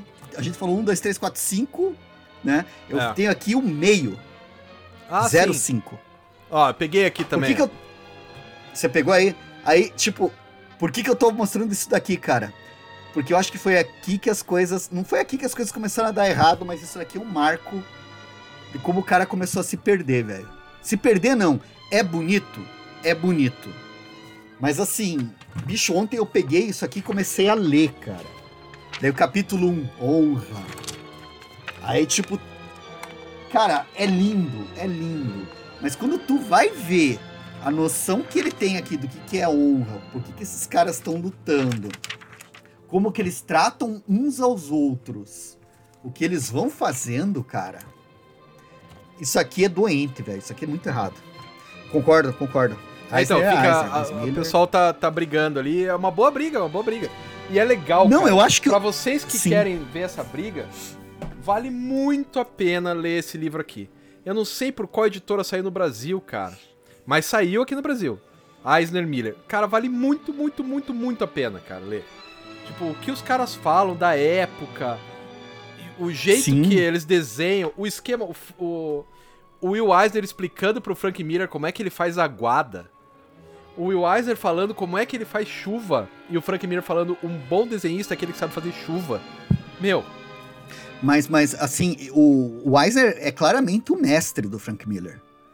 Se você pegar as histórias do Demolidor, o jeito que o Fr- Frank Miller escrevia, tem um bocado de spirit ali. Só que eu, eu, eu acho que muito do que o Frank Miller faz segue é, os moldes do Eisner. Só que eu acho que em muitos momentos o, o Miller, por exemplo, tem uma página do Eisner que é uma carta de amor que vai escorrendo Aham, pra um pelo ralo, guerreiro, que eu acho né? do caralho. É, aquela é linda, só que assim, eu coloco aquela do Miller, da moça no metrô, do lado, assim, cara. Porque ele resolve numa página, cara. Você começa a ler a página, você começa a ler a página, você tem a situação explicada, e quando termina, você põe a mão na cabeça, velho. É incrível. O Miller, eu acho que ele, ele, ele é um puta aluno do Eisner. Só que eu acho que ele é o, o aluno superou o que, mestre. no mínimo, no mínimo, cara, ele honra o mestre, no mínimo. Eu, na minha opinião, ele supera. Mas, porque, tipo, ah, o Eisner é importante, o Eisner é importante. Ah, contrato com Deus é importante, é contrato com Deus é importante. Mas, assim, velho, faz quase 30 anos e a gente ainda fala da porra do Cavaleiro das Trevas, cara. É, só lembrando que o contrato com Deus é anterior, né? De 78, mas. Não, de Mas 78, sim, mas Cavaleiro é das Trevas mas de é que- sensacional. de impacto, velho. De, de, de, de, de- de- ah, tipo, do cara influenciar a linguagem, assim, dos quadrinhos, cara. Ó, eu de- acho de- Putz, que o Beto- Foda, é foda. o Beto Magno aí explicou o que, que eu sempre explico. Cresci lendo o Demolidor do Miller, mas o primeiro Eisner que vi foi revolucionário, porque vi que as HQs iam além dos super-heróis. Pra mim é a mesma coisa. Eu também chorei, eu também me emocionei e vi que era maior do que do que os, né, É. os super-heróis. É que, é que, o, é que o, o meu Eisner foi o Mouse, cara. Ah, não, o meu foi o A minha, a minha referência foi Liber, o Mouse. se você puder responder aí. A versão da caixa é da gringa? É, é a gringa, cara. Esse aqui é. Estados Unidos. Eu comprei, acho que foi na Saraiva, cara. Tava uma promoção zona lá, eu olhei isso daqui, olhei pra essa caixa. Faz anos, que hein? não, não precisa. Cara, faz uns, faz uns cinco anos, cara. É que não precisava. Isso daqui foi. Foi. Porque eu, eu comprei a versão preto e branco que saiu daquela série Batman no ar, do Cavaleiro das Trevas. Comprei uma encadernada só com o texto original americano antes. Tenho a original ali. Mas quando eu vi essa daqui, cara, quando eu vi, porque tipo, ela é maiorzinha, né? Olha aqui, ó, tamanho, só pra comparar. Que saiu a, aqui no Brasil. Dá É. pra ver a, a, a diferença, assim. Ela é maiorzinha, velho. Ela é maiorzinha, tem.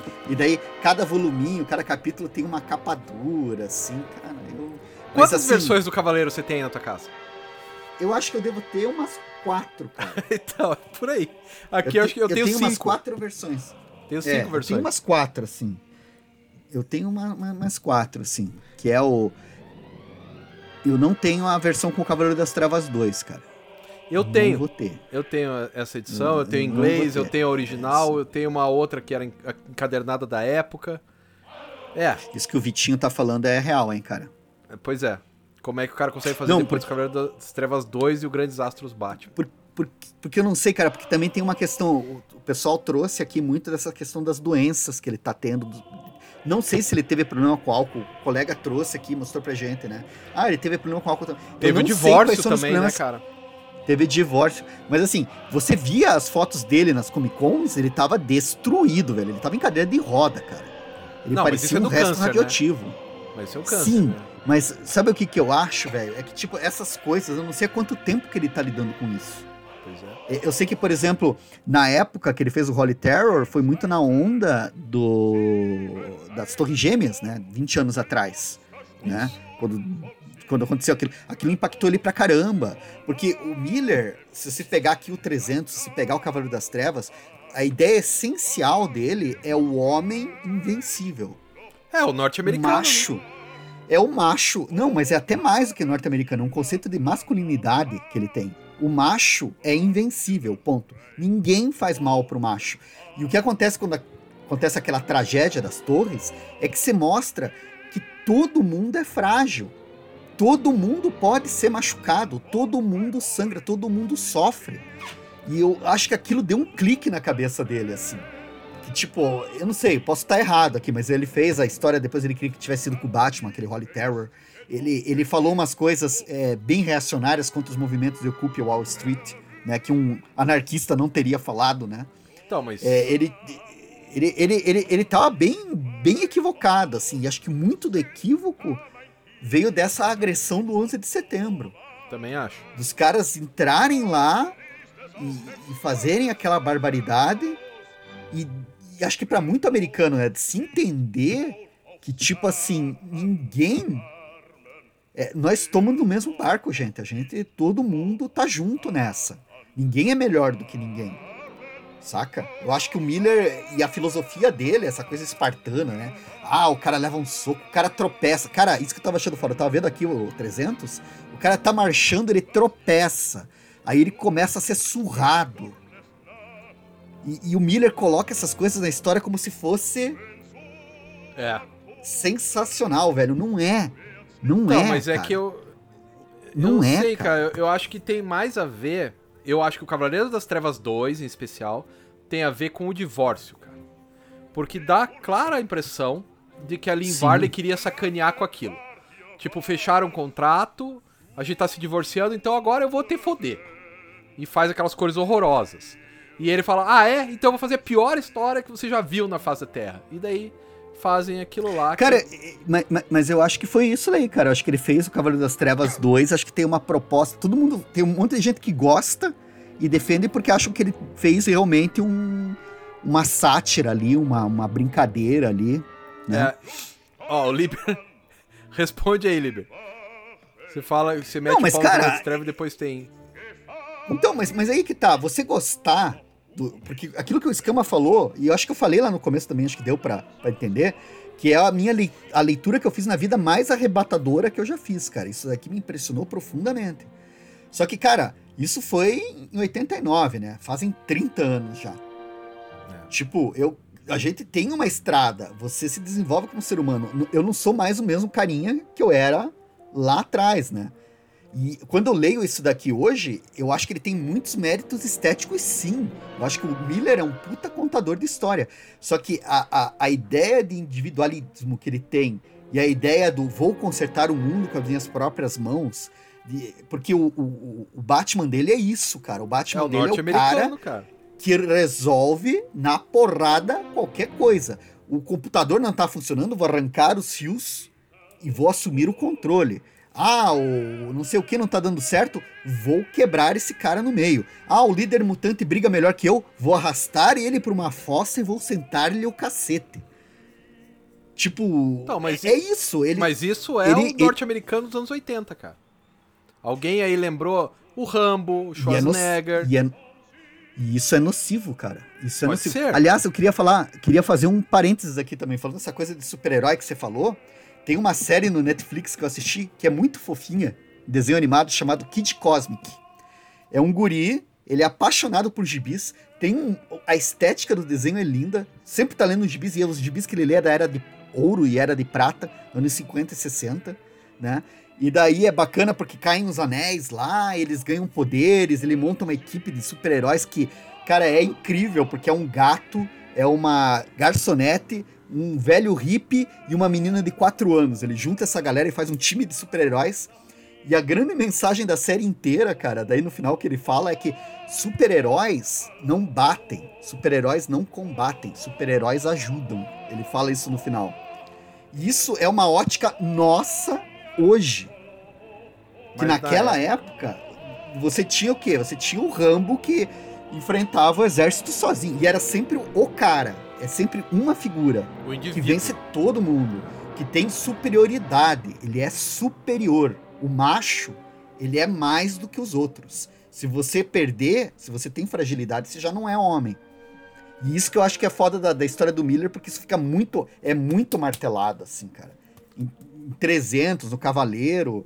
Só que aí que tá, ele não é só isso, né? O Miller É. é, muito mais, né? Ele tem Eu, muito eu não mais sei coisa se tem tanto a ver com o macho. Pra mim tem a ver com o norte-americano. É o ideal americano de justiça.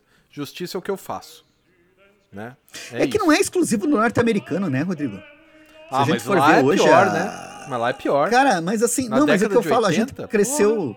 A gente cresceu consumindo, cara. A gente vai ver hoje, se a gente for começar é, é, esse- essas questões que o pessoal fala hoje de polarizações aqui no Brasil e tal, se você for pegar o discurso fascista, o discurso fanista, você vai ter muito dessa coisa do tipo, você não vai sair na rua, tá com medo da gripe, você é marica, você é frouxo. Tem. Não, tem. tem. Você tem. E é muito forte. E, cara, e, e se copia. Eu não tô dizendo que não, que o americano não tem.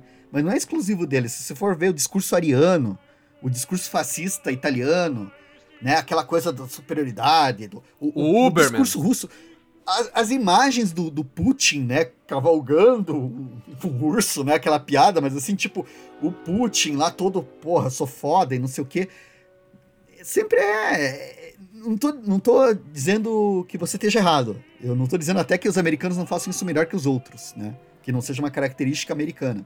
É. Mas é que é, é, é uma coisa assim que é uma ideologia de macho, né? Um machismo tóxico, assim, uma Cara, ideia mas de, macheza que é. é- tem um é livro do, assim. do Chomsky, que eu acho que nem é mais editado, chamado O que o Tio Sam realmente quer.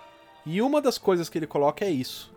Uma- um outro discurso é daquele Jean-Pierre Fichou, que escreve o livro A Civilização Americana. Também fala que um dos ideais é o, é o, o indivíduo. Não, não necessariamente se é homem ou mulher, mas é o indivíduo que resolve. Nunca é a coletividade. Sempre é o indivíduo que resolve. Não, nunca é o coletivo, é sempre o indivíduo. E- é o Batman, o Superman. Pois é, esse que é o problema, né, cara? Porque é a comunidade que tem que resolver essas coisas. Sozinho Claro. a gente não resolve nada, né? Só- Então, E- se o e- Batman pegasse a grana dele, repartisse, fizesse todo mundo com, é, Uhum. Seria melhor, né? A vida seria melhor, né? Cara, Né? já faz Ah, uma hora e tem- 32 que a gente tá aqui, mas fala. Só queria, só queria fechar que o, o, o Vitinho perguntou o que, que a gente achou do, do Zack Snyder, do Zack Snyder Não, Cut. nem, nem vi. Eu vi. Eu vi. Que bom. Eu vi. Mas eu, eu gostaria de dizer que, primeiro, eu vi é, sob analgésicos. Foi um dia que eu tive um peripaque aqui e eu parei porque eu tava fritando de de- de estresse, assim. Tive um problema de dor, de deslocamento na mandíbula, assim. Eu tive dores que eu nunca tinha imaginado que eu poderia sentir, que foi uma coisa sensacional, assim. Foi uma experiência literalmente alucinante, né? E daí eu pensei, não, vou parar aqui. E eu tinha baixado porque... Primeira coisa sobre o Zack Snyder, cara. Todo mundo fala do Zack Snyder, Cut. E, cara, o Melhores do Mundo gravou um especial de 4 horas de duração falando mal do Snyder Cut. Quem? Eles assistiram em velocidade... O Melhores do Mundo. Ah, o Melhores do Mundo, tá. O- se você for ver, um monte de gente fala mal, mas assistiu aquela bosta. E assim, eu assisti, eu sabia que era super-herói, sabia que era a versão do Snyder, sentei e eu gostei. Aí você vai me perguntar, mas é bom? Não, é uma bosta. Ele tá errado do começo ao fim. Por que, que ele tá errado? Porque você coloca um. eh, o pessoal falava que ele fez um super-homem muito sério, muito angustiado. O super-homem dele sorri diante da Mulher Maravilha arrancando a cabeça de inimigos. E ele. Essa Mulher Maravilha. Cara, o filme é todo errado. Todo errado. Só que o que que eu. Duas horas em câmera lenta, é. Mas, cara, assim, eu não recomendo da galera assistir, mas eu que assisti, o que me chama a atenção é. Cara, se o filme é ruim, vamos esquecer dele. Vamos deixar ele pra lá, não, não, não ficar repetindo. Eu acho que eu assisti, me deu uma experiência legal na hora, assim. É, todos os problemas que as pessoas estão falando são reais. O filme não faz sentido. Tem umas coisas assim que. Por que que o. Ah, a fórmula antivida tá aqui. Daí agora o Zack Snyder tá lançando explicações, né? Porque o Darkseid veio pra Terra antes, invadiu a Terra antes, a fórmula antivida está aqui. E daí ele sai daqui, fica 5 mil anos fora porque ele esqueceu que tava aqui. Hum. Daí, mas como isso? Não, é que veja bem, daí ele vem e dá uma explicação idiota. Cara, é. Foda-se a explicação idiota. Não, eu não, não vi nem o WandaVision ainda. Eu vou esperar passar é. esse hype para poder Cara, depois. tem uma coisa que eu fico de cara, bicho. Que é o Bruce Wayne. Ele vai reunir a Liga da Justiça. Sim. Então ele tá indo a cavalo, atravessando uma montanha gelada, em situações horríveis, porque tá tendo uma tempestade, porque ele precisa falar com a Aquaman. Hum. E daí, primeira pergunta: para quê por que, que você não espera a tempestade passar? Não, porque eu sou foda. Eu vou agora com o cavalo, eu vou lá, tô tomando aqui um café debaixo de condições. Não, cara, você não é foda, você é idiota. Você é um idiota. É isso que você é. É esse tipo de coisa que é isso que é pior, cara. Você compara o, Frank, o Zack Snyder com o Frank Miller. O Frank Miller, ele tem uma estética, o Zack Snyder tá próximo, só que o Frank Miller, nessas obras que a gente falou, ele ainda tem um senso de limite. O Snyder, ele coloca coisas do tipo, não, porque é foda, cara. Vamos fazer porque é foda. Daí não é, cara. Não é, é idiota. É idiota. É, é, eu não assisti é o filme, mas é tipo o Grant Morrison, que o Batman toma, com a, é pior. toma um tiro do Darkseid e nada acontece, assim. Porque... Não, é burro, cara. É burro. Tem uns problemas. Ele, ele é menos ruim, por exemplo, que o Batman vs Superman. Batman vs Superman tem problemas ali de narrativa, não, não dá, de você né? não entende. Não você não entende o que, que, que, o Luthor quer. Ah, não, eles vão brigar entre eles. Porque... Você não entende o Batman. Você não entende por que, que o Batman age daquele jeito. É o detetive do mundo mais burro que existe. Ele é manipulado com uma facilidade inacreditável. Se você é fã do Batman, você não tem como você aprovar o Batman do Batman vs Superman. Porque, primeiro, ele mata. Segundo, ele é burro. Burro. O matar até vai, né? Mas ser burro otário, não dá, cara. Otário, cara. Mas assim, isso que o, que o Christian falou é real, cara. Eu me diverti com o filme. Mas assim, se você for assistir, ele tem mil problemas. O Flash. O Flash tem. Cara, tem umas sequências que você não sabe por que elas são no filme. A Mulher Maravilha. Crianças estão fazendo uma visita. Uma turma de escola está fazendo uma visita a um banco. Que merda de escola leva as crianças para visitar um banco? Aí o banco é atacado por terroristas e a Mulher Maravilha vai salvar o mundo. Cara, daí, tipo assim, tem um terrorista com uma metralhadora, ela salva todo mundo lá rapidinho, beleza. Só que daí ela vai e usa os braceletes dela, que fazem, sei lá, um canhão assim. Ela arrebenta a frente do prédio inteira, explode o cara. Só que os destroços caem em cima da polícia que tava ali na frente. Des pedra desse tamanho, ah. caindo em cima da polícia. Podia matar alguém. E daí, o que, que a Mulher Maravilha faz? Ela se vira, ela quebrou, ela jogava pessoas na parede, cara. A pessoa batia na parede e você via isso no filme. Ela, a pessoa escorria quebrada e ficava mancha de sangue e descia, porque a cabeça abriu quando bateu na parede. Okay. E daí, no meio disso tudo, ela se vira para as crianças, abre um sorriso para uma menina específica e fala: Tudo bem, princesa? E daí a, a menina olha para ela e fala: Ai, quando eu crescer, será que eu posso ser que nem você? E ela responde: você pode ser o que você quiser, desde que você não seja palestina. Ela, ela não fala, fala essa mesmo? parte da Palestina. Ah, não, tá. A parte da Palestina ela não fala. Mas, eh, cara, isso aí o pessoal depois fez chacota. Mas assim, você não pode ser o que você quiser. Não é assim. Você tá, tá mostrando uma criança fascinada, uma, uma menina fascinada com violência. Não tem trauma é divertido. Ela arrebenta, ela arrebenta pessoas com as mãos. Mas você não tá levando muito a sério? Eu não sei, cara. Eu acho que eu não acho que eu curti na hora porque eu não tava levando muito a sério.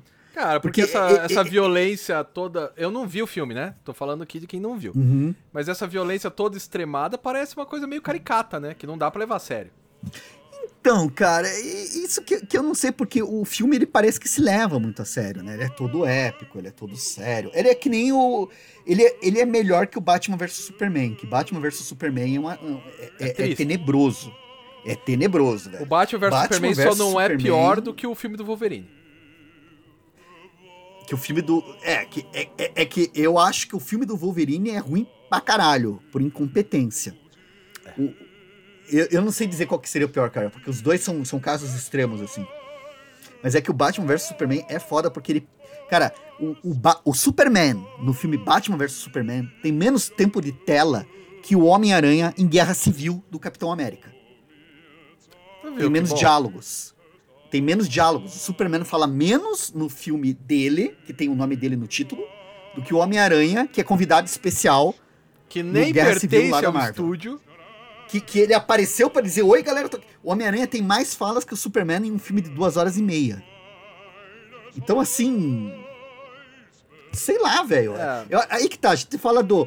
Quando a gente fala essas coisas, se eu tô levando a sério demais ou não, é mais ou menos é, aquilo que a gente tava falando aqui. Você se empolga, você se leva, porque o, o Frank Miller é um puta narrador. Eu acho do caralho. E aquilo que você falou, o que você falou para você, o impacto desse gibi, eu posso dizer para mim também, cara. Tipo, foi esse gibi que me fez voltar a querer fazer quadrinhos, que me fez voltar claro. a ler quadrinhos. Que me mostrou, cara, que coisa, como pode ser tão incrível? Tipo, eu acho que ele. Não tô. Não vou discutir. Mas você precisa começar a discutir. Tipo, não é legal tentar consertar o mundo com as próprias mãos. Não é legal resolver as coisas espremendo elas. Não, não funciona assim. A gente tem limites. A menos que né? você faça como The Boys que é uma tiração de sarro, que não se leva a sério mesmo. mesmo... Mas o The Boys, mesmo de... o quadrinho, mas ele vai ficando mais sério pro final, né? Você comentou. É, orra, o último. Mas ele. Mas você sabe que é uma sátira, né? Não, é uma sátira, mas você acha assim o quê? Que, que ele vai se levando mais a sério, ele. Porque o The Boys, eu não tô nem discutindo a qualidade porque eu não li, né? Mas assim, eu acho que ele começa a galhofa e pelo que você me falou, ele. Cara, final... Ele não é assim ele não é cagado, né? O The Boys, ele é. Ele, ele, ele, tem um estofo ali, ele não é uma. Só que o The Boys, se você lê o primeiro e o último, não lê o resto. Sim. É outra história. Parece é isso que outro eu tô pensando, tom, cara. É, o, é outro tudo, né? Porque ele vai ficando mais sério, né? Ele vai. Não, mas o último é muito sério. Muito sério. Mas foi um bom jeito de terminar a história, eu acho. Termina. Sim. Termina sério, mas tudo faz sentido, cara. Eu acho que vale a pena. Ó, tem o. Cara, a gente precisa acabar com essa live, não quero te dizer nada, mas já estão uma hora e 42 aqui, né? É que, é que rendeu, eu não imaginei que o Frank Miller fosse render tanto, cara. Pois é. Fala aí, né, que, se, se, quiser escolher algumas aí pra gente responder só no final, cara. Opa, é. Ó, se a gente assistiu o Invencível. Ainda não. Eu também não assisti. Eu não assisti nem. Mas eu quero o... ver. Mas o Invencível. O gibi é do, do cara do Walking Dead, né? Kirkman. É, Robert Kirkman. Bom, Walking Dead Diz eu gosto que é, ó. Cara, eu, eu li alguma coisinha do começo do Invencível. Eu sei eu mais ou menos o spoiler do que acontece na história. E pelo que eu sei, é do caralho. Mas eu só sei, eu não vivenciei, não li. Eu tenho muito interesse. Mas o Kirkman é um puta contador de histórias também, cara. Ele é um ótimo contador de histórias. Eu gosto muito do. Não divirjo. Walking Dead, cara. Porra. Walking Dead, o cara pega uma premissa tão idiota quanto zumbis e faz um drama épico, né? Porque é um drama e tal. E não tem dó. Isso que é legal, né? O, o Kirkman não tem dó nenhuma dos personagens. É tipo o cara do Game of Thrones. Ah, você gosta do personagem? Vamos matá-lo. Né? E até te perguntar uma coisa. O Christian tinha perguntado uma coisa ali pra cima. Ele perguntou se a estética fascista das HQs transportadas para a tela disfarçada. Como é que é? Seria estética fascista das HQs transportada, disfarçada pela artística descolada do Snyder? Eu acho que sim, cara. Eu acho que o Snyder ali. É, eu acho que o Snyder é aquele cara que não para pra pensar nas coisas. Eu acho que o Snyder, eu vi um crítico falando, acho. Não me lembro se foi o, o Gá, Otávio Gá, que falou, mas alguém falou do Snyder que o negócio dele é instinto. O cara vai e faz porque ele tá sentindo que vai dar certo. E, às vezes funciona, às vezes não. Por exemplo, as trilhas sonoras que ele coloca em Watchmen, que ele coloca mesmo nessa Liga da Justiça, todas elas são óbvias.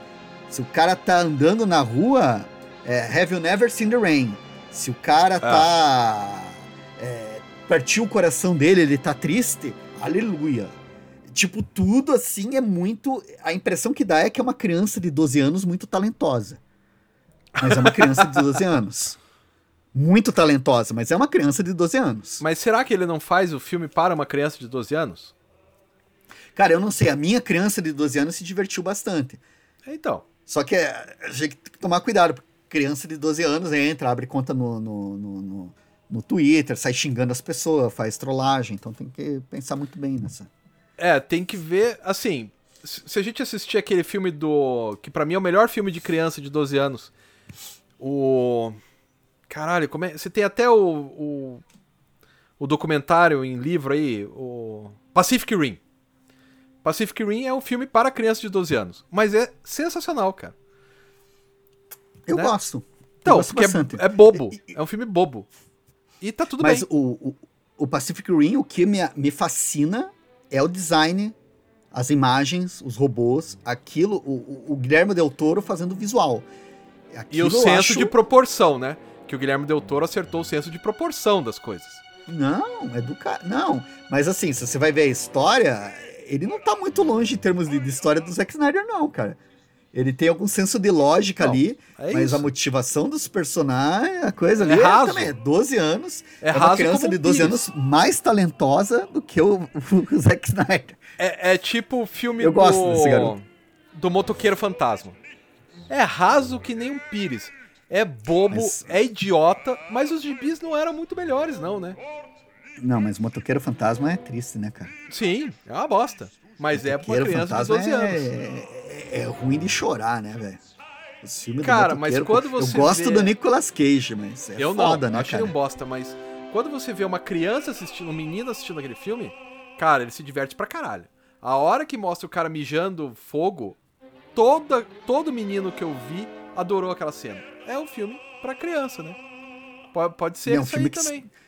É um filme que serve para ver o quanto a criança dentro de nós está morta, né? Porque, tipo, tu vê aquela. Se você acha maneiro, é. a criança está viva. Se você. é, é um filme do. Morreu.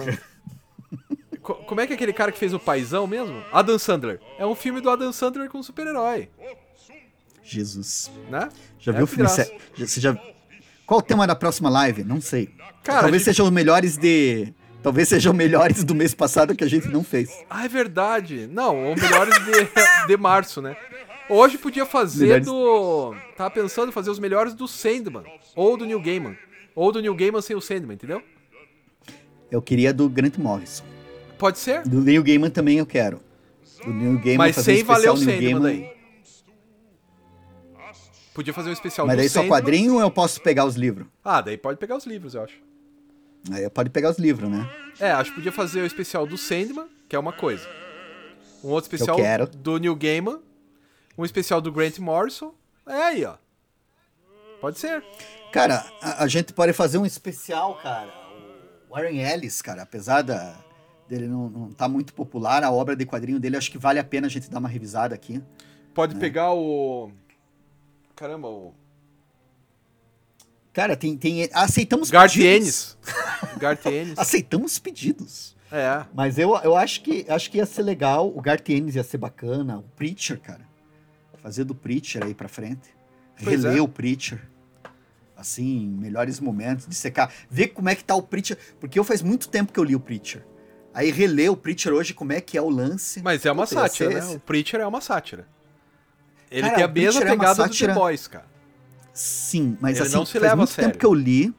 Faz muito tempo que eu li, eu não lembro, mas o que eu, me marcou do Preacher no final, quando terminou, é que eu acho que é uma puta história de amizade. Sim. Mais do que uma sátira. E, e o, o Gartenis também, cara. A gente fala, ah, tá tirando sarro. Mas o Gartenis, no meio do Preacher, tem umas cenas que tocam o coração, cara.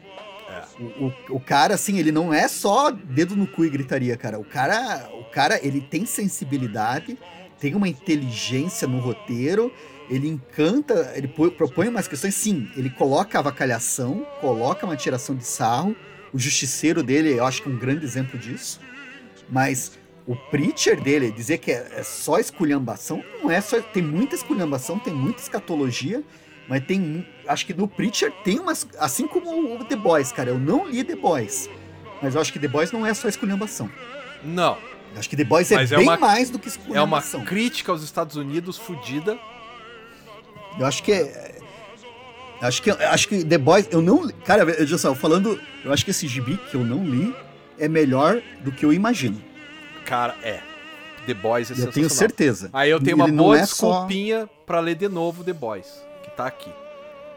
É, ó, tem uma coisa Palpite, legal só. aqui, ó. Quadrinhos brasileiros também é legal, mas daí a gente tinha que escolher Pô, uma é- coisa. Esse daí a gente precisa ver, né? As quadrinistas brasileiras favoritas. o- Falar sobre o Quintanilha, falar sobre o, o de Salete, falar sobre o Bulldogma, o Wagner William. Podia. Aí tem que. Aí eu te- É que aí eu não posso vir de bermuda e camiseta, né, cara? Eu tenho que colocar uma roupa social pra falar dessa- dessas pessoas. Eu não tenho roupa pra isso, cara. Ah, tá. Me- tem que me produzir bem pra vir falar dessas Claro, pessoas, cara. Não é assim. Mas, pô, a gente Que podia aqui, Frank Miller né, é chinelão, caras. cara. A gente podia Podemos sessões de, de, de visita, né, o cara? Wagner é tranquilo. O, o Marcelo de Salete também acho. O Quintanilha tem o problema do fuso, né? O fuso horário, não sei que horas são lá. Sim. O Quintanilha, acho que são umas 4, 5 horas na nossa frente, cara. E um- É, uma outra questão. né? O It Club desse mês vai ser o livro do Diniz, né? A Revolta da Vacina. Verdade, É isso, né? verdade. Então, Confirma ó, quem... mim, é isso, né? É, isso mesmo. A revolta da vacina do, do André Diniz. Do André, que será Lá agora no pela It- Dark Side. Isso, lá no It Club, pra quem quiser comparecer aí, é só entrar no site da Itiban. Ou melhor, no Instagram da Itiban, melhor, no Instagram da Itiban, faz uma pergunta lá como é que faz pra entrar e tal, que a Miti sabe como é que faz. Olha, o pessoal deu um monte de sugestões legais aqui. Porra, hein? várias. O ó. Hellblazer Tim do. Starling, Sim. o programa MSP. do selo MSP. É que do MSP a gente já fez na rádio, né, cara? Já tá pronto. Sim. Ah, mas a gente pode retomar aqui, porque aqui é outra coisa, né, cara? É, é, É. é, é, é, é, é, é um reboot, né? Reboot, reboot. É o podcast reboot. Ó, Gilberto, Gilberto Hernandes, Daniel. Close, Charles Burns. É, então. Ó lá, Valerian. É, Valerian, seus influências Star Wars, daí eu tiraria a influência do Star Wars. O Valerian se sustenta sem essa. Melhores Arkside Books, Crumb. É. O Crumb. Crumb é legal, cara. Cara, É, então, tem muita coisa, ó. é- Flávio Tem Colim. que falar.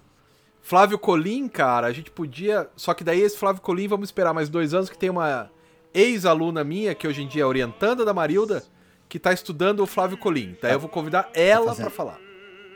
Fazendo a dissertação, né? Cara, A acho tese. que tá, tá uma liga A tese, legal. tá no hein? doutorado. Então são quatro anos. Moebius, os Moebius. argentinos. É, então tem várias coisas por aí, né, pra gente. Acho que isso aqui fica guardado, Quadrinhos né? Fora do super é que Aqui a gente fez, ó, foi que Frank Miller e Alan Moore seguido, né, cara? Pra semana que vem a gente. Vamos bolar alguma coisa aí diferente, cara. É, vamos pensar. não- Vamos pensar. Ó, isso aqui é legal, ó, melhores capas. Pô, isso é bacana. Uma coisa, né? Nossa, Daí tem que ser aquela-. Tem que ser aquela do Ron. Lembra aquela capa do Ron que ele tá do Heróis da TV? Que é uma, Cara, uma fotografia atrás do Ron. Pô, Aquilo lá é- toca, tocou no meu Sim. Cara, a capa que você mostrou hoje do Demolidor aí do Bill Sienkiewicz, eu já acho alucinante, velho. É. Alucinante. Jack Kirby. Só que Jack Kirby daí é muito Nossa. gigante, né, cara? Jack Kirby é Will Eisner. Will Eisner. É, então. A gente pode fazer uma do, do Will Eisner, dedicar uma pro mestre. Jodorowsky. Jodorowsky é difícil. Né? Porque- É que o Jodorowsky, cara, ele é denso, cara. Tem muito coisa denso. dele pra ver por aí eu não tenho. Eu não tenho a. É, eu também o- não tenho- O estofo. A É. top 5. Mas peraí, o, o, o Alex Ross tem 5 gibis, cara? tem cinco capas. Aí a gente coloca os melhores. Não, tem, cara. Tem o Reino da Manhã, tem o Marvels, tem o Justiça, tem aquele dos super-heróis grandões. É. Ó, o Terra X é dele, né? A concepção é dele. Ele acho que é roteirista até. Ah, puta, mas isso é uma bosta. Mas daí fecha cinco, cara. Como a gente o- precisa de cinco pra É, fazer o top é. five, cara. Se o cara só tem quatro, vai ser difícil. É, é difícil. É, o Glaukovski falando, vamos já acabando aqui, cara. Valeria Sim, é demais, tanto que Star Wars bebeu dele horas, e né? poucos sabem. Sa- não, não saco comics. Não, porque em todo episódio, todo o gibi que saiu pela SES estão falando, pega o trecho, coloca no Star Wars. É uma merda. Podia deixar o negócio se sustentar por si só. Né? Os piores de alguém. Os piores é engraçado. Cara, a gente Ó, pode Ziraldo fazer. é bacana, mas o Ziraldo, o melhor trabalho dele é, a- é o Pasquim. Ponto. Daí é muito difícil. né? Não, mas os quadrinhos, o pererê dele valia a pena. Porque eu não li o pererê dele. Porra, eu quando tenho eu era aqui, cara. criança, cara. Eu tenho o Pererê. O é pererê sensacional. dele eu acho que é interessante. Bem interessante. Ó, o Hellboy, acho que você ia gostar bastante de fazer. Tio Sam, Tio Sam, boa. Já deu cinco. Hellboy, cara, Hellboy. É, eu, eu tinha esquecido desse Tio Sam porque eu também eu não li. E assim, eu, Cara, é- eu gosto muito dos desenhos do Alex, do Alex Ross como pinturas, né? Mas as histórias. Justiça é fraquinho. Ó, o Marvels é legal, mas o roteiro não é dele.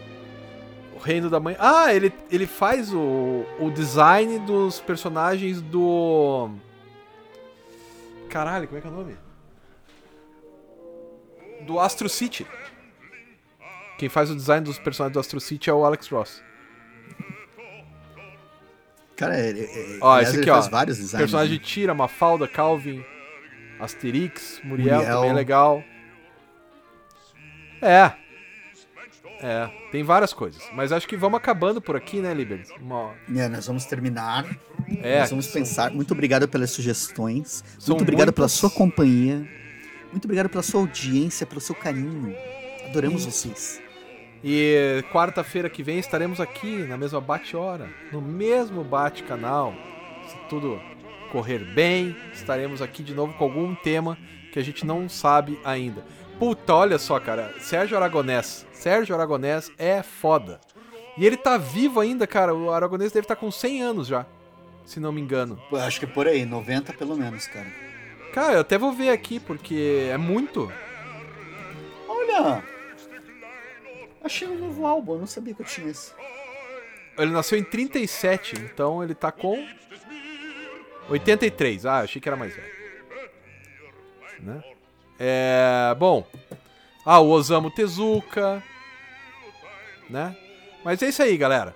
É, hoje rendeu duas horas, né? Porra, bastante Frank coisa. Miller, Quero só cara. ver como é que a Mari vai fazer lá na rádio. Mas, ok, também. Faz em duas vezes, ela divide no meio aí, cara, já tem dois, dois programas. Pera, antes eu só vou responder uma aqui do Marcel Terra. Melhores do All Red. Não ler. Eu odeio o Michael Red. Eu acho ele Cara, péssimo. de novo, acho, acho que o Marcel deve ter escutado isso já. Eu sempre sinto que eu deveria gostar do Michael Red. Estou tentando.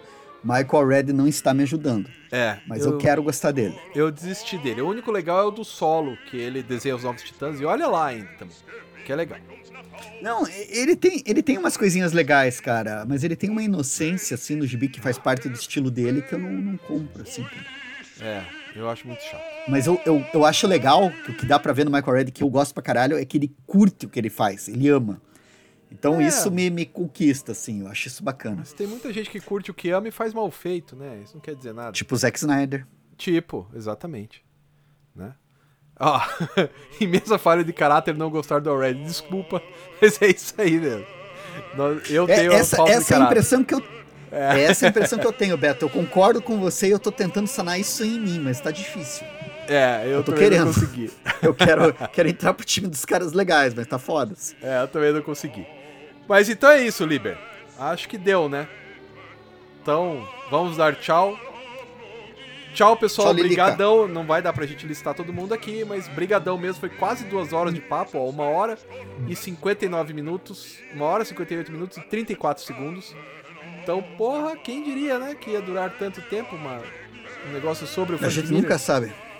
É, A e gente começa e a gente tomara que o onde pessoal tenha aproveitado e tal. Ah, isso aqui é legal, os melhores do Disney sem ser os clássicos. Esse eu curto. Esse eu curto muito, eu adoro os quadrinhos da Disney aprendi Eu a não ler por por- eles. Eu não vou poder te acompanhar nessa. Ah, não, então daí não dá. Mas eu gosto Não muito. tenho a baga... Eu não tenho a bagagem. Gostamos muito. Você é o cara. Chama o Naranjo, cara. Daí você e o Naranjo faz o programa. Pois é, pois é, a gente podia convidar um desses Aí, caras. ó. né? São, eles são Aí, ó. divertidos. Naranja e gente finíssima. Faz com. Eu, eu entro assim daí pra fazer a mediação. Isso. Eu entro ali no meio. É. Eu fico de mediação num canto, daí você e o Naranjo falando dos quadrinhos Disney sem clássicos. Isso. Não, pode ser com os clássicos também. Daí a gente fala do. Né? É que fala, não falar do Karl Barks dá dó, né? O cara é sensacional. Mas Sim. então é isso. Então, tchau, galera. Valeu, moçada. Todo Muito mundo. obrigado, pessoal. Se cuidem, usem máscara, cuidado Usem com máscara. o Covid. É, porque o bicho está pegando cada dia que passa. Os, rec... Se tem mais os uma recordes e pessoa ruim aí. É, sorteio um clássico aí, uma boa ideia do Matheus também, pode ser. Mas é isso. Então, Liber, vamos esperar mais 10 segundos só pra fechar com duas horas, só pra dizer, olha que legal, fechamos com duas horas. Agora faltam 5 segundos. Agora faltam 3 segundos, 2 segundos. Tchau, Liber! Tchau, gente!